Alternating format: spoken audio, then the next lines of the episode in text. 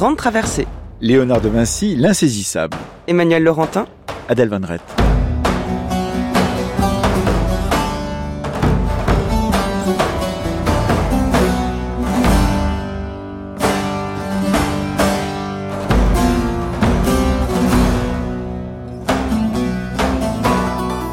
Bonjour Adèle. Bonjour Emmanuel, on continue notre grande traversée aujourd'hui autour de Léonard de Vinci.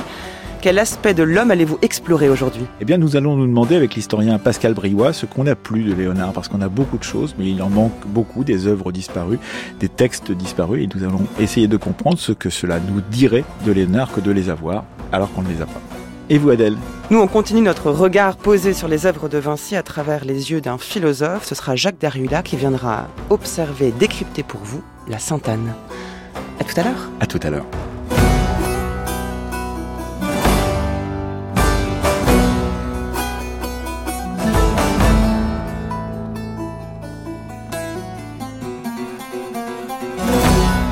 Bonjour Pascal Briouat, c'est une bonne période pour vous qui êtes spécialiste de Léonard de Vinci puisque vous n'arrêtez pas de concevoir des livres et des expositions sur ce grand homme. Vous avez fêté il y a quelque temps l'arrivée de Léonard en France et aujourd'hui, bien entendu, le 500e anniversaire de sa disparition. Est-il facile à saisir ce Léonard puisque le titre de notre série c'est justement Léonard l'insaisissable? Il est difficile à saisir parce qu'on a peu de, de sources directes sur sa biographie. Mhm. Donc on est bien obligé de faire avec euh, les quelques textes assez rares que l'on a, Giorgio Vasari, euh, l'anonyme Gadiano, le Mazzo, donc c'est très très peu de textes. Et puis il est très difficile à saisir parce que dans ses euh, productions elles-mêmes, Léonard travaille sur des sujets aussi divers que la médecine, l'anatomie, la physique, et il faut être spécialiste de toutes ces questions-là, la technologie, il faut être spécialiste de toutes ces questions-là pour pouvoir travailler dessus. Personne n'est vraiment spécialiste de tout. De la peinture, des sciences, des techniques. Moi, je me concentre plutôt sur les sciences et les techniques. Oui, parce que c'est votre spécialité. Vous avez travaillé, par exemple, sur Léonard, euh, homme de guerre. Vous avez essayé de comprendre quel était son rôle auprès euh, des souverains qu'il a euh, accompagnés dans leurs différents combats militaires. Mais vous avez voulu, dans les audaces de Léonard de Vinci, vous intéresser à l'homme entier, justement. Donc une biographie, pourrait-on dire, mais qui, disons, prend le parti de se dire qu'il il y a une façon de faire de Léonard. Il travaille d'une certaine manière et vous essayez d'entrer dans cette façon de faire, Pascal Briouin. Oui, dans, dans l'esprit de Léonard de Vinci, c'est, c'est un peu la, la gageure, euh, parce que euh, comprendre Léonard de Vinci, c'est le, le lire dans le détail. Mhm. Et on suit... Euh, euh, on suit cette pensée également en, comprenant comment Léonard a été formé et comment Léonard s'est formé depuis le, le tout début, depuis euh, ses origines euh, dans la campagne de Vinci. Et, tout cela est assez, est assez compliqué parce qu'il faut lire tout ce qu'il a lu mhm. et lire tout ce qu'il a écrit. Parce que ça, euh, il est insaisissable, mais il nous a laissé des, des legs, pourrait-on dire, de sa bibliothèque. Vous expliquez comment sa bibliothèque s'est euh, enchérie euh, très régulièrement, euh, est devenue de plus en plus importante, elle est devenue de plus en plus large, de plus en plus grande, alors qu'au départ, il avait très peu de livres. Donc, vous travaillez sur cette façon qu'il a eu de se cultiver alors qu'il était un autodidacte. Oui, c'est ça. Au départ, il, euh, il lit seulement euh, du toscan. Mhm. Et il est dans la culture de cette euh, strate culturelle intermédiaire des notaires, artisans, médecins qui, qui commence à émerger au, au XVe siècle. On dit qu'il y a une 15% de Florence, de la ville de Florence, qui sait lire et écrire euh, à l'époque de Léonard de Vinci, à peu près, c'est ça. Voilà. Et au-delà des élites même, et des élites qui vont à l'université et, qui apprennent le latin, il y a une strate qui parle en toscan, mhm. qui écrit dans cette euh, graphie euh, qu'on appelle l'écriture des, marchands, si vous voulez.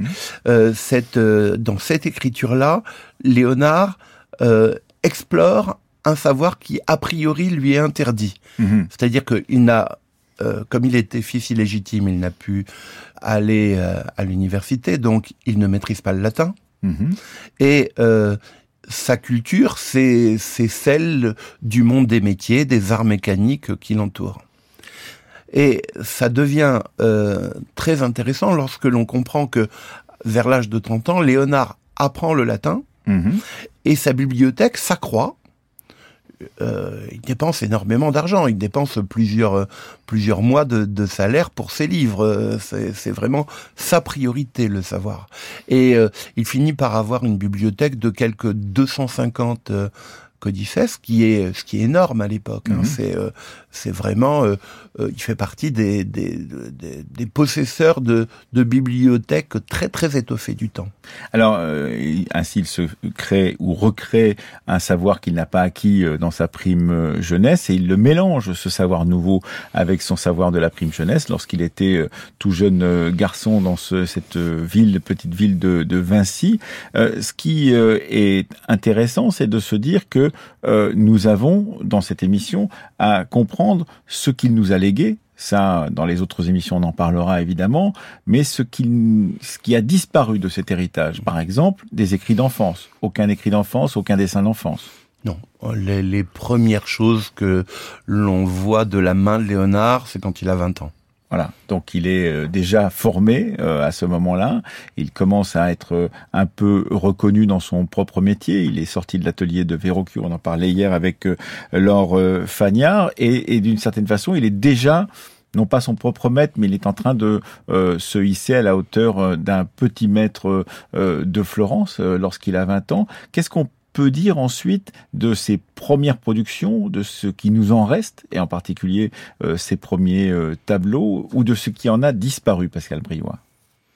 Alors, le, plus émouvant, c'est sans doute un, paysage de Toscane, qui est euh, le d'abord le premier paysage autonome de, de l'histoire de l'art, et qui nous dit quelque chose sur, sur Léonard dans son contexte familial d'une part, et et Campagnard d'autre part. Donc ça, c'est très intéressant sur cette euh, façon de voir. Et puis, euh, tout ce qui a disparu de, de, de cette époque-là, ce sont euh, les, les travaux sur les techniques et la mécanique. On sait qu'il y en a à ce moment-là, mais on sait parce que Vasari le dit que Léonard s'est intéressé à, des travaux d'hydraulique, à des travaux de mécanique, mais ce que l'on retrouve dans les manuscrits de Léonard, comme il commence très tard, c'est vraiment la partie émergée de, de. Et puis, il faut tout de même dire que Léonard avait la particularité de détruire certains de ses propres textes, puisqu'il il explique euh, très savamment, euh, dans certains des textes qui nous sont parvenus, qu'une fois qu'il l'a transcrit dans un traité, par exemple, traité que nous n'avons pas, eh bien, il euh, biffe ce qu'il a écrit pour préparer ce traité, ces sortes de, de brouillons. Donc c'est une méthode de travail effectivement assez complexe. Alors c'est très frustrant pour l'historien puisque on a effectivement 13 000 feuillets de Léonard, ce qui est énorme. C'est beaucoup. Et euh, mais dans ces 13 000 feuillets, on a un certain nombre d'allusions à des textes. Le, Léonard est capable de dire tiens la, la quatrième du 1, c'est-à-dire le quatrième chapitre du premier livre de mon traité sur l'eau. Et nous, on dit mais il est où ce traité sur l'eau? Il est, il n'est plus là. Et euh, donc il y a des traités sur l'eau, il y a des traités sur le mouvement humain, il y a des traités d'escrime qui moi me passionneraient. Euh, et tout ça n'est plus là. Mais est-ce qu'on est sûr qu'il les a écrits? Ces traités Ou est-ce que, au bout du compte, il peut y avoir une part de duperie de la part de Léonard soi-même imaginant qu'il va écrire ce traité sur l'escrime, imaginant qu'il va écrire ce traité de, sur l'eau ou sur le mouvement humain Pascal Brivois Dans certains cas, euh, le traité euh, sur l'escrime, par exemple, il y a d'autres personnes qui en parlent. Hmm. Donc euh, là, on sait qu'effectivement, il n'y a pas eu de tromperie. Et puis, ce serait quand même curieux de citer très précisément tel chapitre de tel livre si le livre n'existait pas. Ce qui explique que, certains historiens de Léonard puissent dire qu'on ne possède en gros qu'un tiers de ce qu'il aurait écrit. C'est cela, Pascal? Oui, ben c'est une c'est une évaluation on doit mouiller, mais euh, mais mais en tout cas, on est extrêmement frustré, ça c'est certain. Alors parmi les frustrations, il y a l'idée que cet homme euh, que l'on considère comme une sorte de d'homme parfait de, de la Renaissance euh, aurait écrit de la musique. Et nous, nous est parvenu que cette Amore la sola mi fa re mirare, on l'écoute.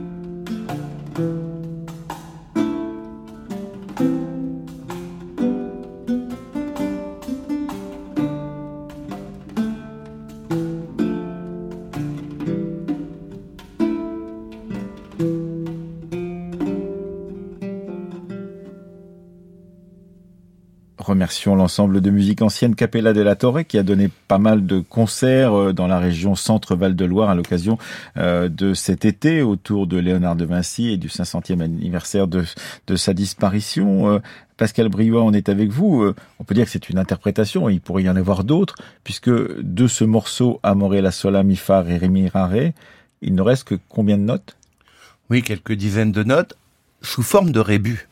C'est ça qui est amusant. C'est-à-dire? Eh bien, on a d'abord un hameçon, amo en latin, donc le mmh. début de amore, et puis le reste c'est ré, la, sol, mi, fa, ré, mi, ra, un fa, ré. Donc on a des notes écrites sur une partition, ce qui veut dire que Léonard écrit la musique. On sait par Vasari que Léonard était un excellent musicien, qu'il a formé d'ailleurs des, des solistes qui ont chanté l'Orphée, par exemple. Donc un, un, très très bon musicien et qu'il gagnait des concours à Milan avec la musique. Mais on a cette pauvre cette pauvre chanson qui est quand même une très jolie chanson parce que en fait il faudrait la chanter et sans doute l'accompagner comme Léonard de Vinci le faisait à la lira d'Abraccio, c'est-à-dire un violon avec des cordes de bourdon, pour le dire euh, simplement. Et vous pourriez la chanter là, comme ça? Tout à fait. Allez-y. Amore, la sol mi mirare, sol la mi fa solicita. C'est pour une voix de soprane, hein, donc euh, c'est pas du tout, c'est pas du tout ma ma voix.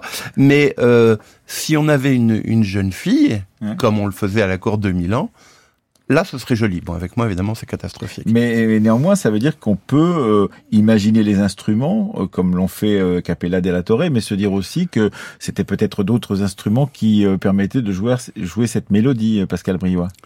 Oui, et, c'est là toute la complexité. on a une grande quantité d'instruments dessinés par Léonard. Mhm.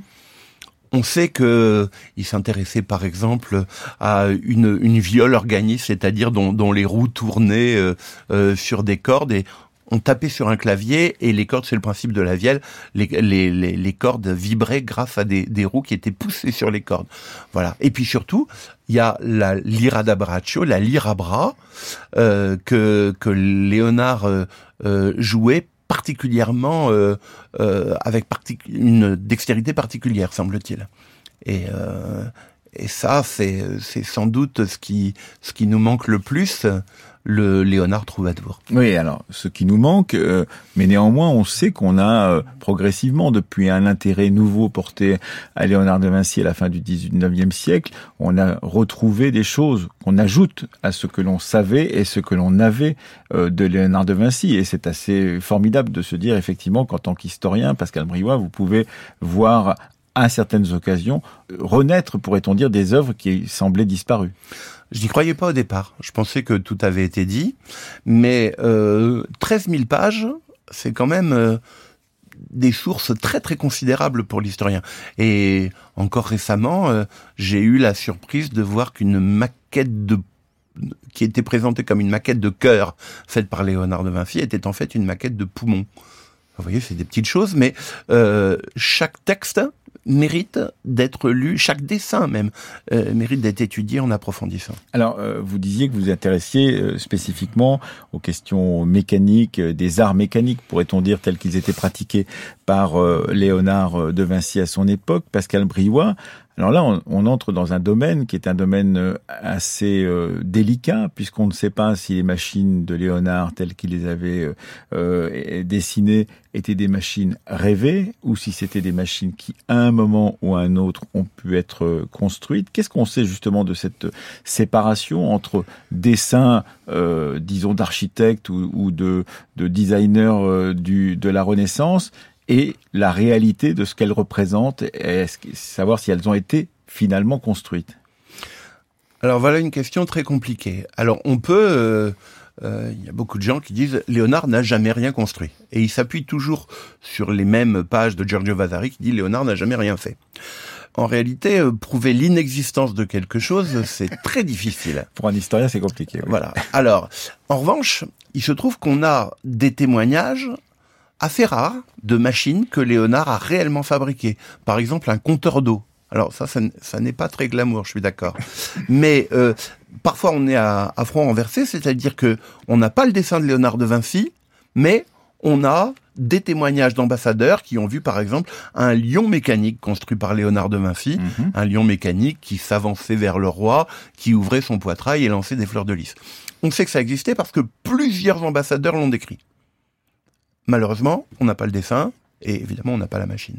Et ces euh, machines, justement, sait-on pourquoi ils les construisaient Parce qu'il y a effectivement ce Léonard homme de guerre, dont on parlera un peu parce que c'est votre spécialité, euh, en l'occurrence euh, Pascal Briouat, mais il y a aussi le Léonard homme de cour, dont on a déjà parlé hier avec l'Orphagnard, mais qui est aussi celui qui organise des cérémonies, qui organise des fêtes, des fêtes qui sont par nature des fêtes éphémères, et il n'est pas le seul à le faire dans toute cette Europe de la fin du Moyen Âge et du début de la Renaissance. Les entrées royales n'ont laissé que quelques dessins parfois, alors qu'elles étaient somptueuses, souvent lorsqu'un roi entrait dans une de ces villes.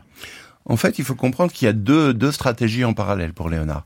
La stratégie euh, de l'artiste de cour, qui va euh, et c'est comme ça qu'il euh, entre à, à, la cour de Milan, qui va organiser des, des spectacles qui vont être magnifiques, et puis d'autre part, la stratégie de l'ingénieur militaire et le technicien. Mais ce sont deux stratégies en parallèle. Et ces stratégies euh, nous disent quelque chose de ce qui peut de être devenu disons, une œuvre réelle et ce qui est resté euh, de l'ordre de l'esquisse Ou est-ce que c'est un peu la même chose dans les deux domaines, euh, Pascal Briouat alors, les, stratégies en question amènent à des réalisations qui, là encore, sont euh, sont crédibles quand on a un personnage extérieur à Léonard qui dit les avoir vus. Et euh, c'est le cas des spectacles de cour. Les spectacles de cour sont, sont vraiment décrits euh, par les ambassadeurs et par les, les, les, gens de, de, de, la cour de Milan, donc ou, des, ou de la cour d'Amboise. Et là, on est très certain que ces machines ont existé.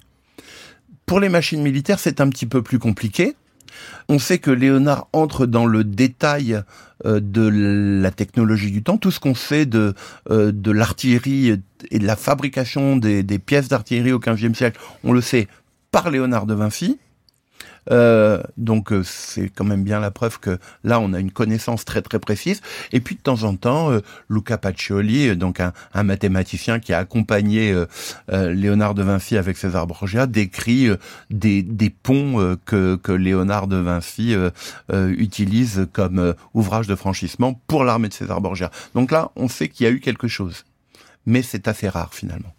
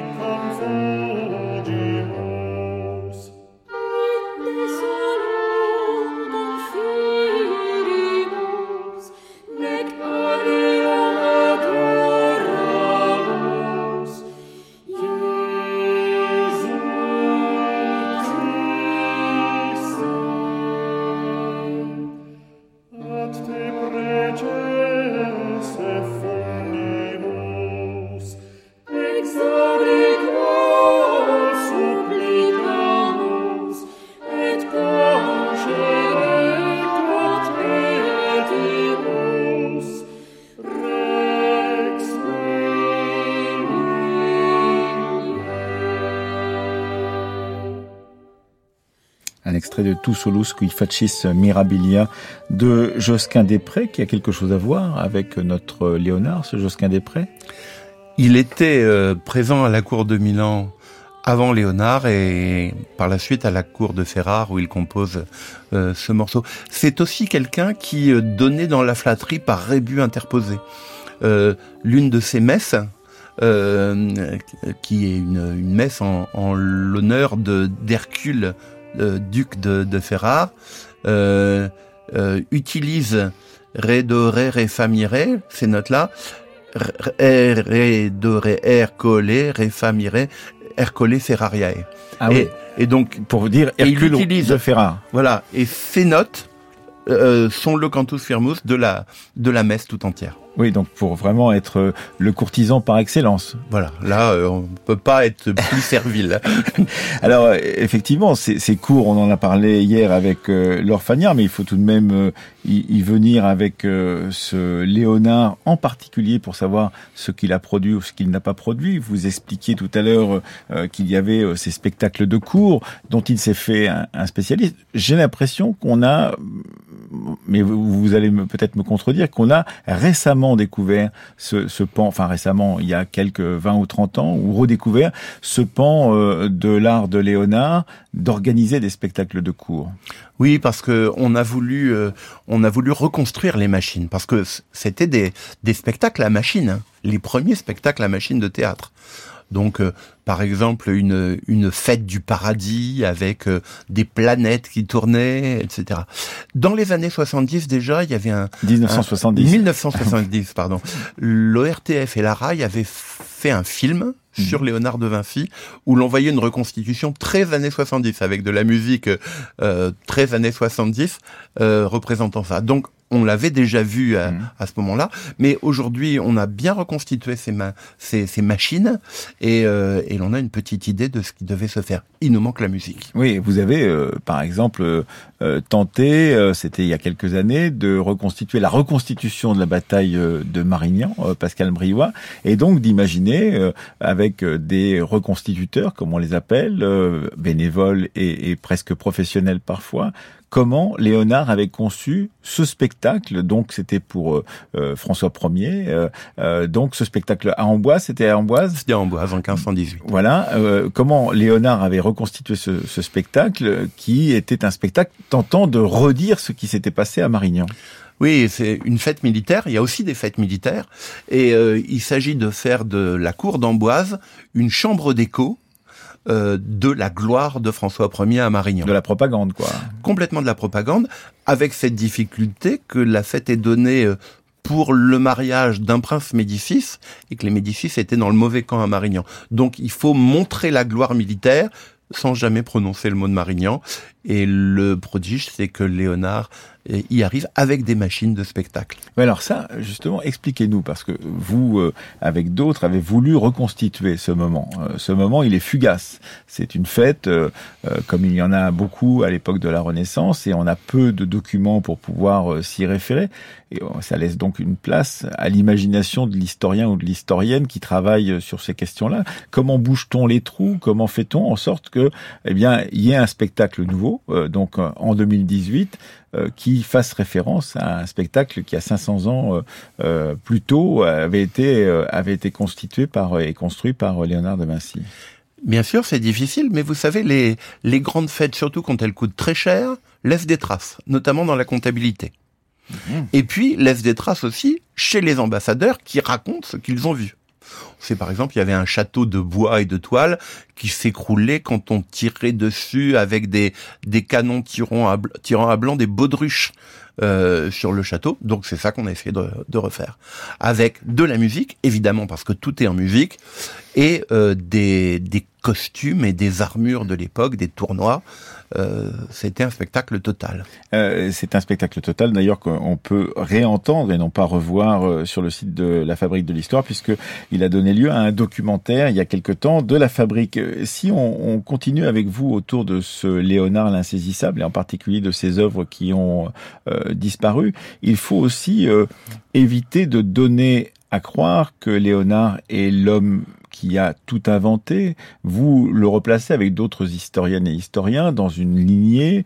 Vous vous dites bien qu'effectivement, il était un personnage de son époque, mais qu'il y avait eu avant des inventeurs qui avaient travaillé à préparer le terrain pour Léonard euh, sans le savoir, et que dans le domaine des spectacles militaires, dans le domaine militaire, dans le domaine des fortifications, par exemple, eh bien, il avait eu autour de lui, à Sienne ou ailleurs, des gens qui avaient préparé euh, ce travail minutieux qu'il va mettre en forme lui-même. En effet, Léonard est, euh, est, immergé dans un monde nouveau des arts mécaniques. Que ce soit euh, le chantier de Florence ou quelques 50 ans auparavant, Brunelleschi finissait des, des grues, etc., que Léonard a recopié Brunelleschi qui organisait aussi des fêtes, lui aussi. Donc euh, Léonard a la mémoire de tout ce qui se faisait avant lui à Florence. Et puis il euh, il lit euh, les, textes, les manuscrits des grands ingénieurs chinois qui s'appellent Tacola, qui s'appellent Francesco Di Giorgio. Et quand il présente une sorte de, lettre de, de motivation à, à Ludovic le Mort, il fait croire qu'il est ingénieur militaire à Milan il fait croire qu'il est ingénieur militaire, mais en fait, il présente les inventions des autres. Et il les prend à son compte d'une certaine façon. Il les prend à son compte, mais de toute façon, à cette époque, il n'y a pas vraiment de, de droit d'auteur. De, droit d'auteur. Et, euh, euh, ce qui posait d'ailleurs des problèmes euh, assez contemporains. Et puis, dans ces manuscrits, on trouve aussi traces de croquis euh, qui permettent de comprendre aussi que ce que vous appelez la révolution mécanique de ce de ce euh, cette fin de Moyen Âge et de début d'époque euh, de la Renaissance eh bien est, véritablement à l'œuvre. Il récupère un moulin du côté de, de, chez lui. Ce moulin a un mode d'action très particulier qu'il va analyser pour pouvoir l'améliorer peut-être et puis peut-être aussi pour pouvoir recopier ce mode d'action hydraulique dans d'autres endroits à d'autres moments pour d'autres fonctions pourrait-on dire, euh, Pascal Briouat Oui, oui, un moulin et même des digues. Il voulait euh, euh, construire à Vinci toute une série de, de barrages pour avoir des retenues d'eau permettant de faire fonctionner des appareils hydrauliques. Donc il a eu des grands projets avant de renoncer à aller s'installer à Vinci. Mais c'est comme ça tout le temps. C'est-à-dire que Léonard récupère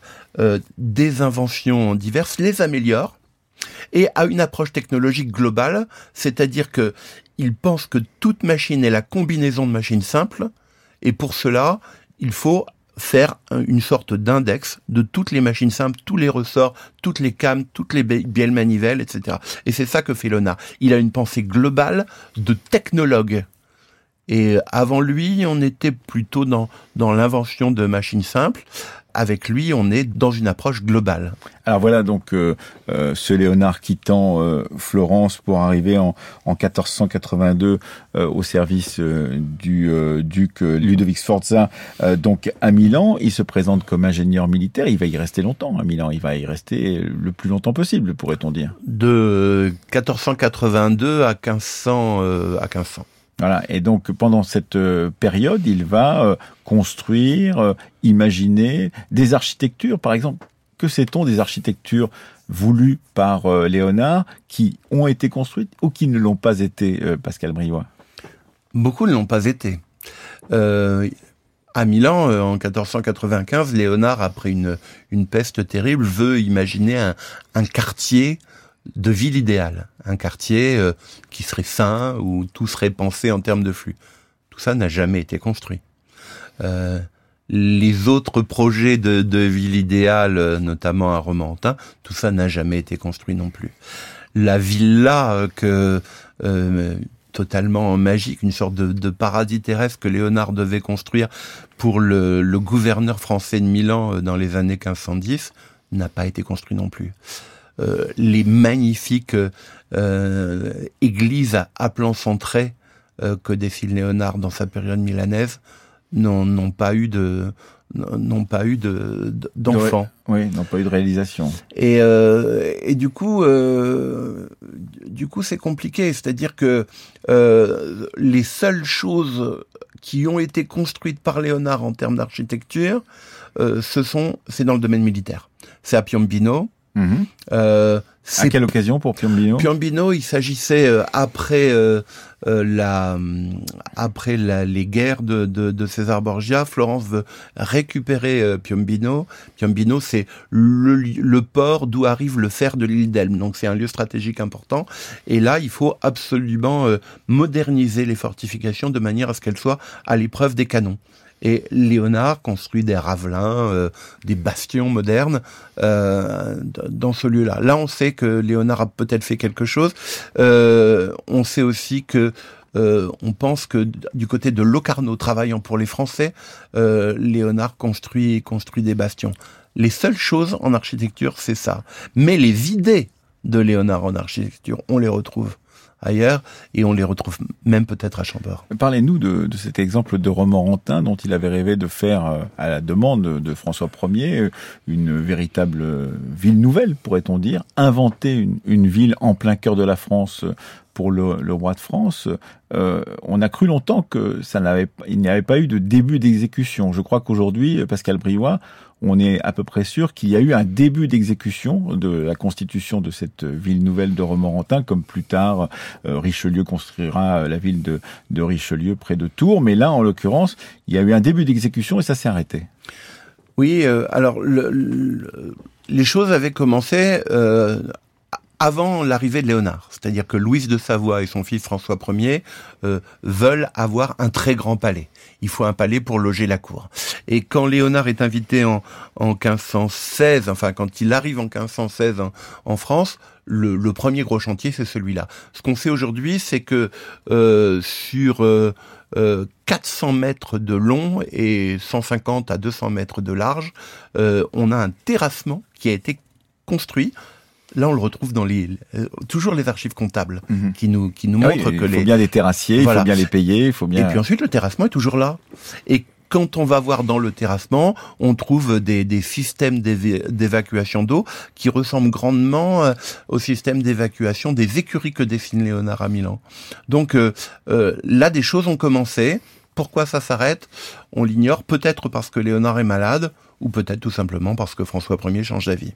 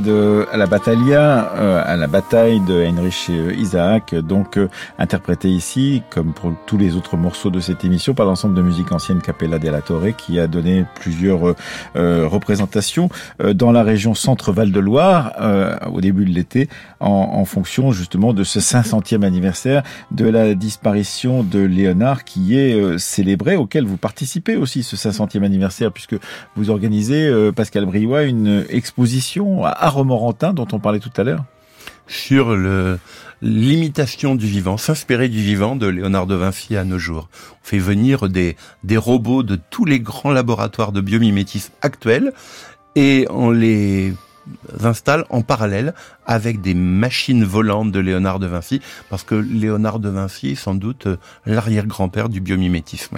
C'est ce que vous pensez en tout, cas en tant que historien, euh, Pascal Briot. Alors, on, évoquait euh, juste avant cette pause musicale, on évoquait justement la création euh, de Romorantin, mais aussi ce rapport de Léonard à la France qui donne lieu à toutes ces manifestations il aurait pu en vouloir aux Français, puisque tout de même ils ont fait quelques malheurs, en particulier une des grandes œuvres disparues de Léonard, c'est de la faute euh, aux Français, c'est ce fameux cavalier de bronze euh, qu'ils ont fondu ou qu'ils ont détruit. Alors en fait, euh, les pour être tout à fait exact, ce sont des arbalétriers génois, donc ce ne sont pas des Français. oui, bah, d'accord. Mais euh, et ça n'était pas un cheval de bronze puisque le, le, bronze avait déjà été utilisé pour faire des canons. Hmm. Euh, par euh, le maître même de, de Léonard, Ludovic Sforza, et, euh, et son allié de Ferrare. Donc les arbalétriers s'essayent effectivement sur le modèle anglaise ah. du, du cheval de Léonard. Mais on comprend bien que le, le bronze en question a été utilisé ailleurs parce que c'était 70 tonnes de bronze ce cheval. 70 tonnes de bronze, ça veut dire... C'était donc une statue équestre, c'est ça une statue équestre comme on n'avait jamais fait, 7 mètres 20 de haut.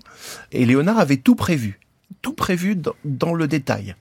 Euh, et on peut pas lui reprocher de ne pas avoir fini le cheval de bronze, euh, quand au dernier moment, les 70 tonnes vont servir à fabriquer, j'ai calculé, ça fait une vingtaine de canons. Oui. Donc euh, une vingtaine de canons, c'est un beau parc d'artillerie. Hein. Alors qu'il n'avait pas été fini ce cheval de bronze, il était juste entamé, c'est ça, il n'était pas totalement terminé. Bah, disons qu'on a juste le modèle anglaise mhm. et Léonard avait prévu de produire euh, des coulées de bronze simultanément par trois fournaises euh, il avait prévu tous les systèmes de levage, parce qu'une fois qu'on l'a coulé euh, dans le sol, il faut sortir la, la machine sorte. C'est une véritable usine autour de ce cheval. On a reconstitué euh, physiquement ce que ça aurait donné, et a priori ça marche. La technique de Léonard aurait fonctionné. Elle est tellement nouvelle que plus tard, à l'époque euh, de Benvenuto Cellini, c'est-à-dire courant XVIe siècle, quand on fabrique euh, des grandes statues équestres pour François Ier, pour Anne de Montmorency, plus tard pour Henri IV, on réutilise les techniques qui sont celles de Léonard. Ça veut donc dire que ça circule euh, par euh, le bouche à oreille, par euh, les apprentis qui sont auprès de Léonard, eh bien, ils vont devenir eux-mêmes, une fois qu'ils étaient apprentis, ils vont devenir eux-mêmes des, des, sculpteurs ou des peintres connus et ils vont ensuite transmettre ce savoir-faire. Comment ça se passe? Parce que ça, on ne le sait pas très bien, les canaux d'apprentissage dans, dans, cette période de, de la Renaissance, Pascal Briouat. Alors effectivement, Léonard n'a rien imprimé n'a fait euh, imprimer aucun des traités que, auxquels nous, nous avons accès.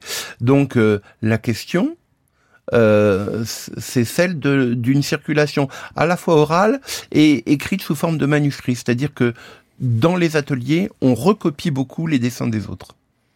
Et, ça fait partie de la formation d'ailleurs. Oui. Et quand Benvenuto Cellini dit qu'il a vu circuler un traité de Léonard de Vinci, en fait, il a vu circuler probablement la copie d'un traité de Léonard de Vinci. Euh, on a, euh, par exemple, le traité du mouvement euh, humain perdu de Léonard de Vinci. On en a une copie, mais qui a été faite et refaite plus tard au XVIe siècle qui a été collectionnée par Huygens lui-même, mmh. et elle est aujourd'hui à New York dans un musée. Mais on voit bien qu'il y a des copies. Euh, et, et, cette circulation, elle est souterraine. Et parfois, des machines de Léonard réapparaissent des années après. On se demande comment c'est possible. Peut-être des machines conçues par Léonard. Conçues par Léonard. À moins que euh, il y ait une source commune entre celui qui, au XVIIe siècle, construit par exemple un métier à tisser comme celui de Léonard et Léonard. Mais il est possible aussi que des idées de Léonard aient circulé par les mécaniciens allemands qui travaillaient avec lui. Oui, parce que effectivement, il y a cette question des métiers euh, à tisser, dont on ne sait pas grand-chose en l'occurrence, mais on sait qu'il s'est intéressé aux machines textiles, mais on n'a pas véritablement la preuve qu'elles aient toutes été réalisées, ou même que certaines aient été réalisées, Pascal Briouat. Effectivement, et la, la difficulté ici est qu'en plus, ces machines qui sont d'une complexité redoutable, euh, quand on regarde bien le détail, elles n'auraient pas été fonctionnantes. Alors, est-ce que Léonard, il est possible que Léonard introduise lui-même des erreurs de manière, vous voyez, à préserver ses secrets? Ça, c'est tout à fait possible.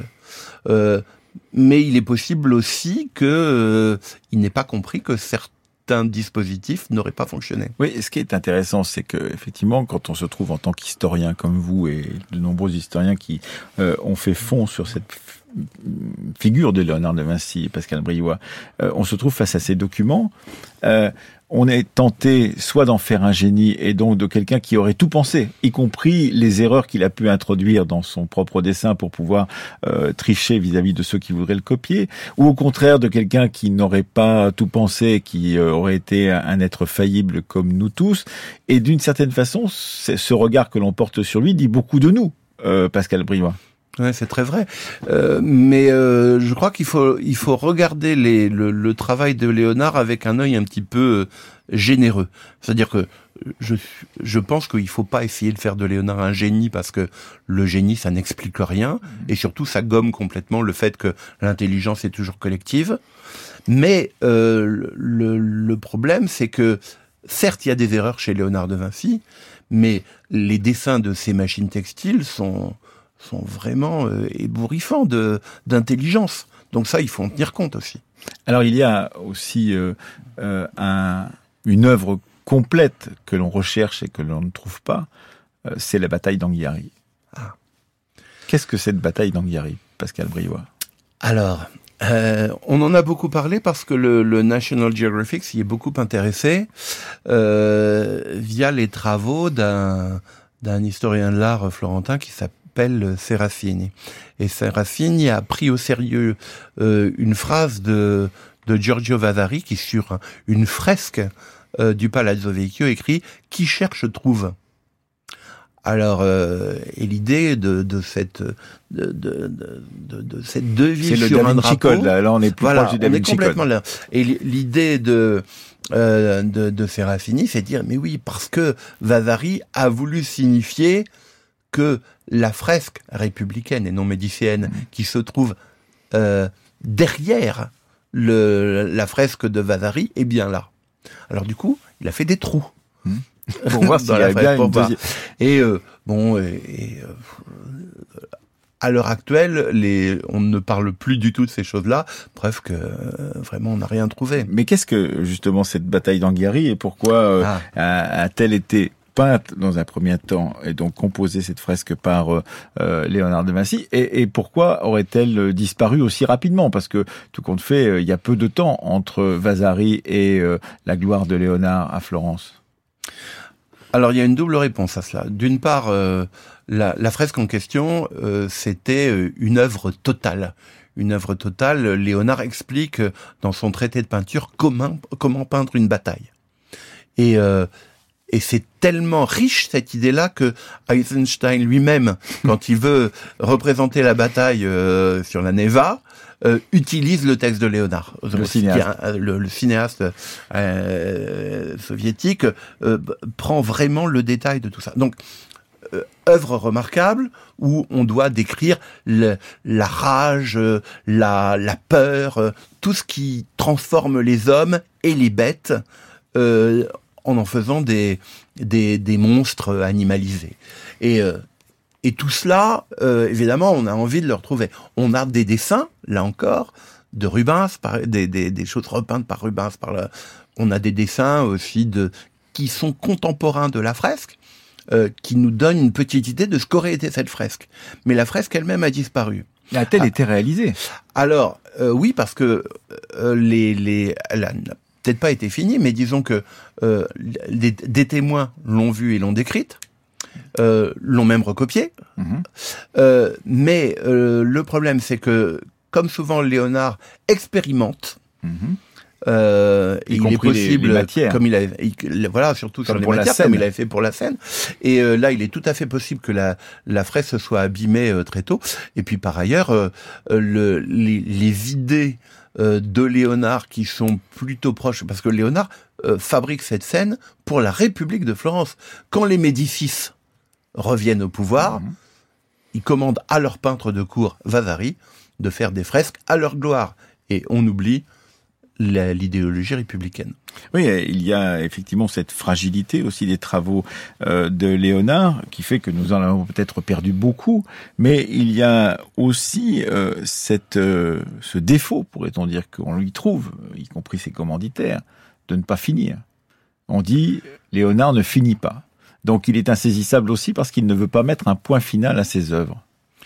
Oui, il est, il est sans doute très, très perfectionniste. Je ne suis pas sûr qu'il faille prendre totalement au sérieux Vasari quand il dit que Léonard ne finit rien.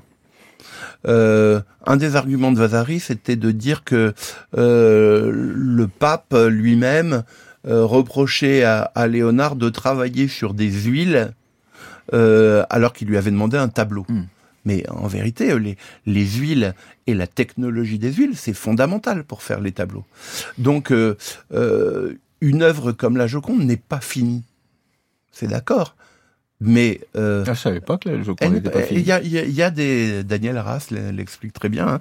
Il y, a, y a encore des, des espaces sur la toile qui sont qui sont non finis. Il y a encore la couche de base. Donc Léonard est perfectionniste et euh, si vous regardez, euh, notamment dans les sciences et les techniques, ce qu'il écrit, excusez-moi, la, complexité de cette pensée, c'est pas celle de quelqu'un qui ne finit rien. C'est quelqu'un qui, au contraire, euh, approfondit toujours plus et même capable de revenir sur des idées qu'il a eues en se disant je me suis trompé, je change. Et donc, ce qui explique effectivement cette euh, remise sur le, métier régulière de ses propres œuvres qui font qu'elles ne sont jamais, elles donnent l'impression de n'être jamais terminées parce qu'elles sont toujours en, chemin. Toujours en devenir. Et, Léonard euh, se pense, quand il fait une toile, il se pense en démurge. Il veut faire émerger un univers. Heidegger dit ça, hein, que quand, quand l'œuvre d'art euh, se dresse, c'est on ouvre une porte sur un, sur un univers différent.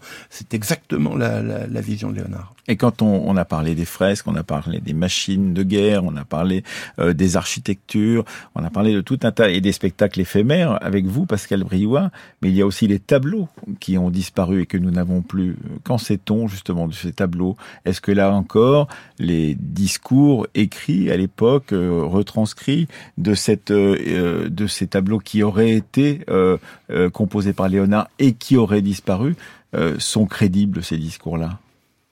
Oui, parce qu'ils se recoupent. On a on a plusieurs témoignages différents. prenons la Leda. Voilà un, tableau qui visiblement avait été en possession de, de François Ier.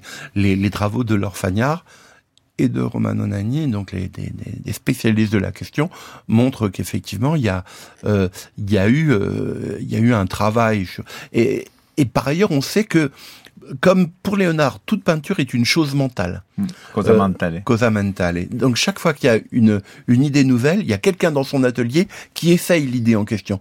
Donc on a, euh, je dirais au moins une dizaine de Leda, mais on n'a pas celle de Léonard mais on a diverses versions euh, de ce qu'aurait pu être la Leda. Et à chaque fois, probablement, il y a une idée de Léonard de Vinci. Une de ses idées, voilà. Donc, euh, euh, et on pourrait, il y a, d'autres tableaux qui, ont disparu, on le sait, hein.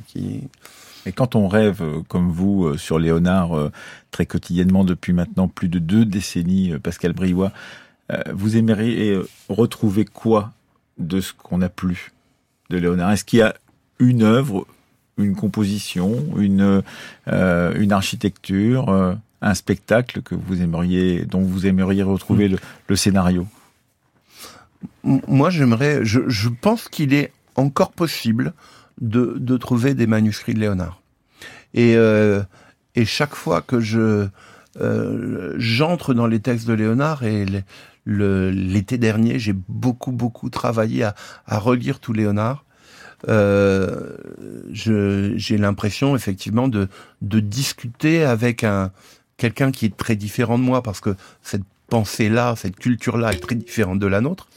Mais euh, euh, c'est, euh, euh je suis sûr que des, des œuvres nouvelles, on sait qu'il y en a puisque euh, deux tiers, un tiers. Hein. Donc on sait qu'il y a, il y a, il y a deux tiers disparus, un tiers euh, non, de, deux tiers, deux tiers présents et au moins un tiers qui qui serait euh, euh, qui serait totalement disparu. Mais ce tiers-là, il doit bien y avoir des choses quelque part. Et donc vous les imaginez? Oui. comme dans les audaces de Léonard de Vinci, le livre que vous avez publié à la pensée héroïque chez Stock. Merci d'être venu dans notre série sur Léonard de Vinci, Pascal Bruyat, pour pouvoir nous expliquer justement euh, quelles étaient ces œuvres dont on pourrait espérer un jour qu'elles ressortent de l'oubli. Merci beaucoup.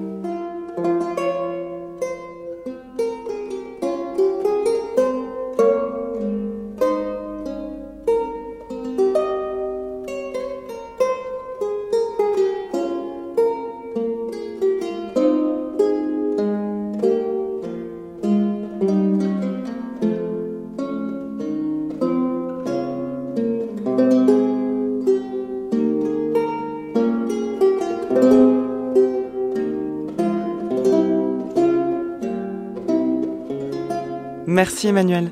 Nous avons exploré le manque pendant cette première heure euh, d'émission et vous allez vous intéresser à un autre tableau de Léonard de Vinci, Adèle. Et oui, ce sera la Sainte-Anne. À tout à l'heure. À tout à l'heure.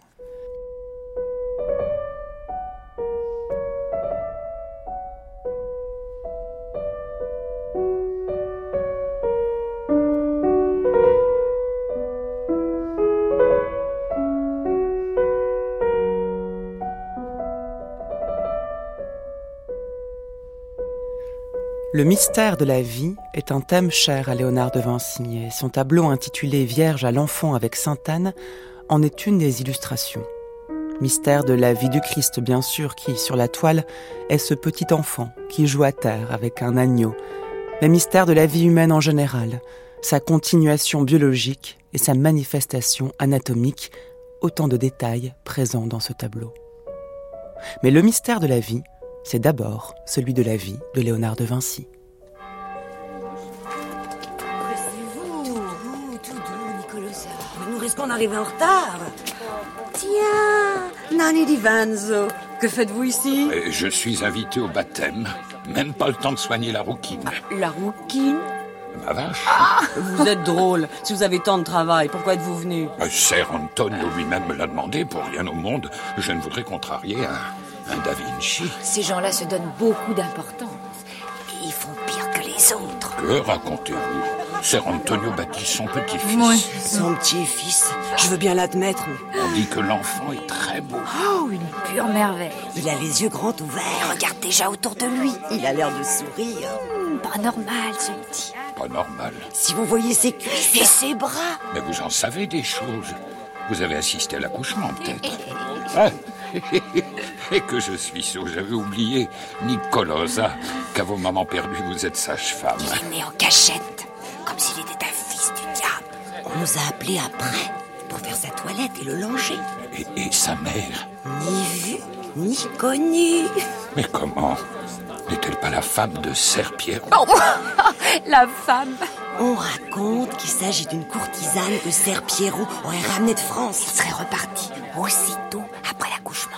Le grand-père lui a donné une grosse somme pour éviter le scandale. Ou peut-être ce baladin de Serpierrot a engrossé une paysanne de la ferme, une certaine Catherine. Et alors Le petit qu'on porte sur les fonds? Est un bâtard. Ah, je ne peux pas y croire. Un bâtard dans la famille de Vinci. Mon pauvre Nanny, on dirait que vous venez de naître. Silence. Entrons l'église.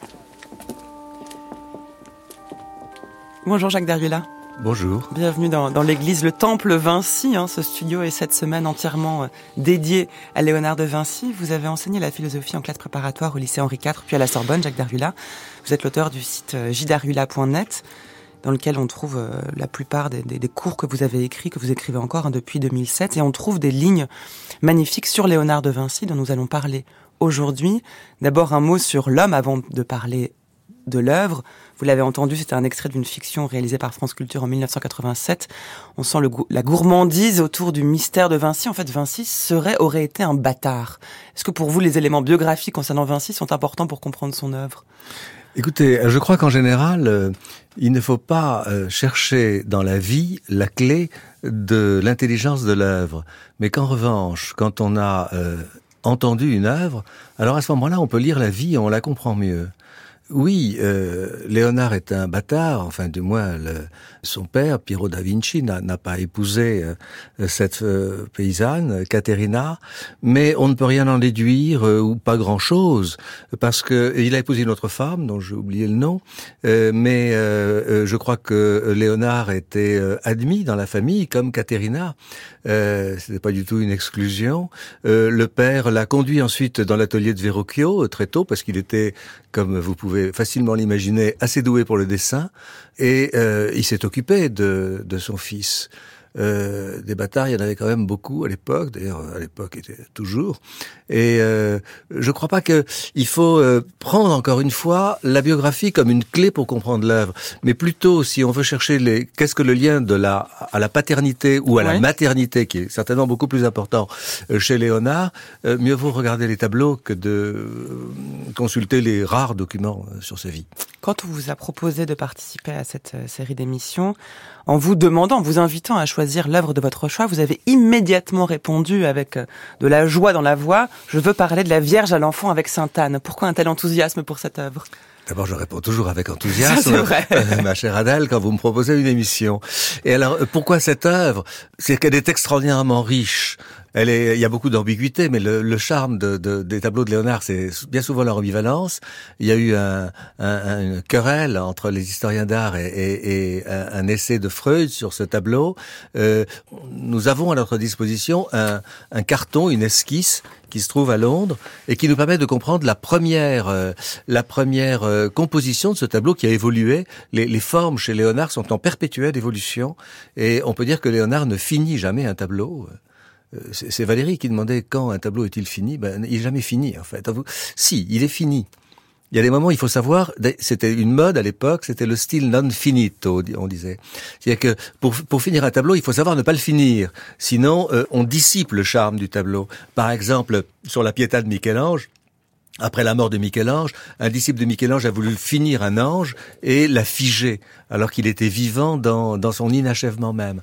Euh, donc les tableaux de Léonard sont pas finis. Et alors c'est le cas de la Sainte-Anne. Et quand euh, Léonard est à Amboise, dans les dernières années de sa vie, euh, sous la protection euh, du roi de France François Ier, eh bien il a trois tableaux avec lui qu'il a continué à peindre toute sa vie et qui sont la Joconde, la Sainte-Anne et euh, le Jean-Baptiste du Louvre. Trois tableaux du Louvre, puisque mm. il est en France et euh, euh, le roi de France va bien sûr rafler tout ce qui se trouve dans, l'atelier, plutôt c'est Salaï, le, le, l'aide de, Léonard, qui, qui, qui communiquera ces, tableaux à, à François Ier. Donc trois tableaux qu'il n'a jamais cessé de, de perfectionner, qui sont des, des sortes d'encyclopédies de sa vision du monde, de sa vision de la vie. Euh, ce sont des tableaux considérables. Euh, c'est très étonnant pour la Joconde, c'est un portrait, donc c'est un tableau commandé. En général, on le donne au commanditaire. Il la, il la garde, enfin, il garde ce tableau pour lui. Il ne cesse de refaire ce paysage, de remodeler le, le visage. Et euh, même chose pour la satane, qui d'ailleurs n'est peut-être pas tout à fait finie. Euh, on ne sait pas, euh, mais la, la, rivière en bas, le, et, Alors essayez, de, décrivons ce tableau pour ceux qui ne l'auraient pas sous les yeux ou qui ne l'auraient pas en tête. Déjà, on va dire la Sainte-Anne. Le titre exact, c'est Vierge à l'enfant avec Sainte-Anne, ce qui d'ailleurs donne le nom des trois personnages que nous voyons. Hein. Nous voyons une femme assise, une autre sur ses genoux qui prend euh, dans ses bras un petit enfant qui lui-même tient dans ses bras un petit agneau. Au fond, un paysage montagneux qui rappelle celui de la Joconde, pour ceux qui l'ont en tête, hein, ces fameuses montagnes qu'on retrouve souvent d'ailleurs dans le travail de, de Vinci. Absolument. Euh, tout le monde se, se tient, enfin il y a un, un, tronc, comme un, un rocher, enfin un sol rocailleux qui est au premier plan, et puis un arbre qui se tient sur la droite. On voit que l'essentiel se passe dans le regard que s'échangent ces protagonistes. Ça c'était pour la description naïve du tableau. Je vous laisse le faire en termes plus érudits. Mais non, vous l'avez très bien décrit. Et maintenant, le, euh, si l'érudition est dire le sens, ça sera difficile. Mais euh, le, ce qu'il faut dire, je crois, en premier lieu, mm. c'est que c'est un motif euh, iconographique qui apparaît à la fin du XVe siècle en Italie et particulièrement à Florence. Et le premier carton de Léonard pour ce, pour ce tableau a été fait à Florence euh, parce que euh, Sainte Anne est la protectrice de Florence, est une des protectrices de Florence, avec David bien sûr. Donc ce tableau se réfère à, à une une réflexion théologique mmh. qui est celle de l'Immaculée Conception, qui est certainement au cœur euh, de euh, l'imaginaire ou de la poétique léonardienne, puisque la Vierge au rocher du Louvre a été faite pour une chapelle qui était dédiée à l'Immaculée Conception également. Et cette thèse de l'Immaculée Conception, elle va faire intervenir Anne dans une autre version de la Trinité, en fait. Il y a deux Trinités. Il y a la Trinité spirituelle, qu'on dit divinissima, euh, la plus divine. Euh, bien sûr, c'est le Fils, le Père, le Fils et le Saint-Esprit.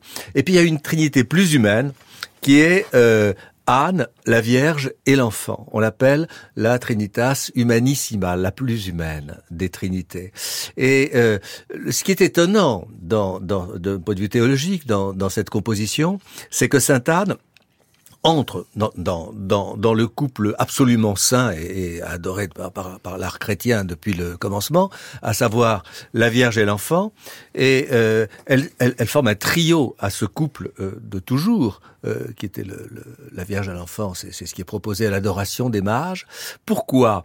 Parce que la Vierge, pour enfanter l'enfant, c'est-à-dire pour commencer le règne de la grâce et sortir du règne de la loi, doit avoir été doit être sans péché. Elle n'a pas besoin du baptême elle est déjà dans l'ère de la grâce, c'est-à-dire que la, la, souillure a été rachetée. Mais Sainte Anne, elle, appartient à l'ère de la loi avant, où il n'y avait pas de baptême, où la faute n'est pas rachetée, où le salut dépendait de la soumission à la loi, euh, et non pas de la grâce de la conversion, de la, euh, que rend possible le baptême.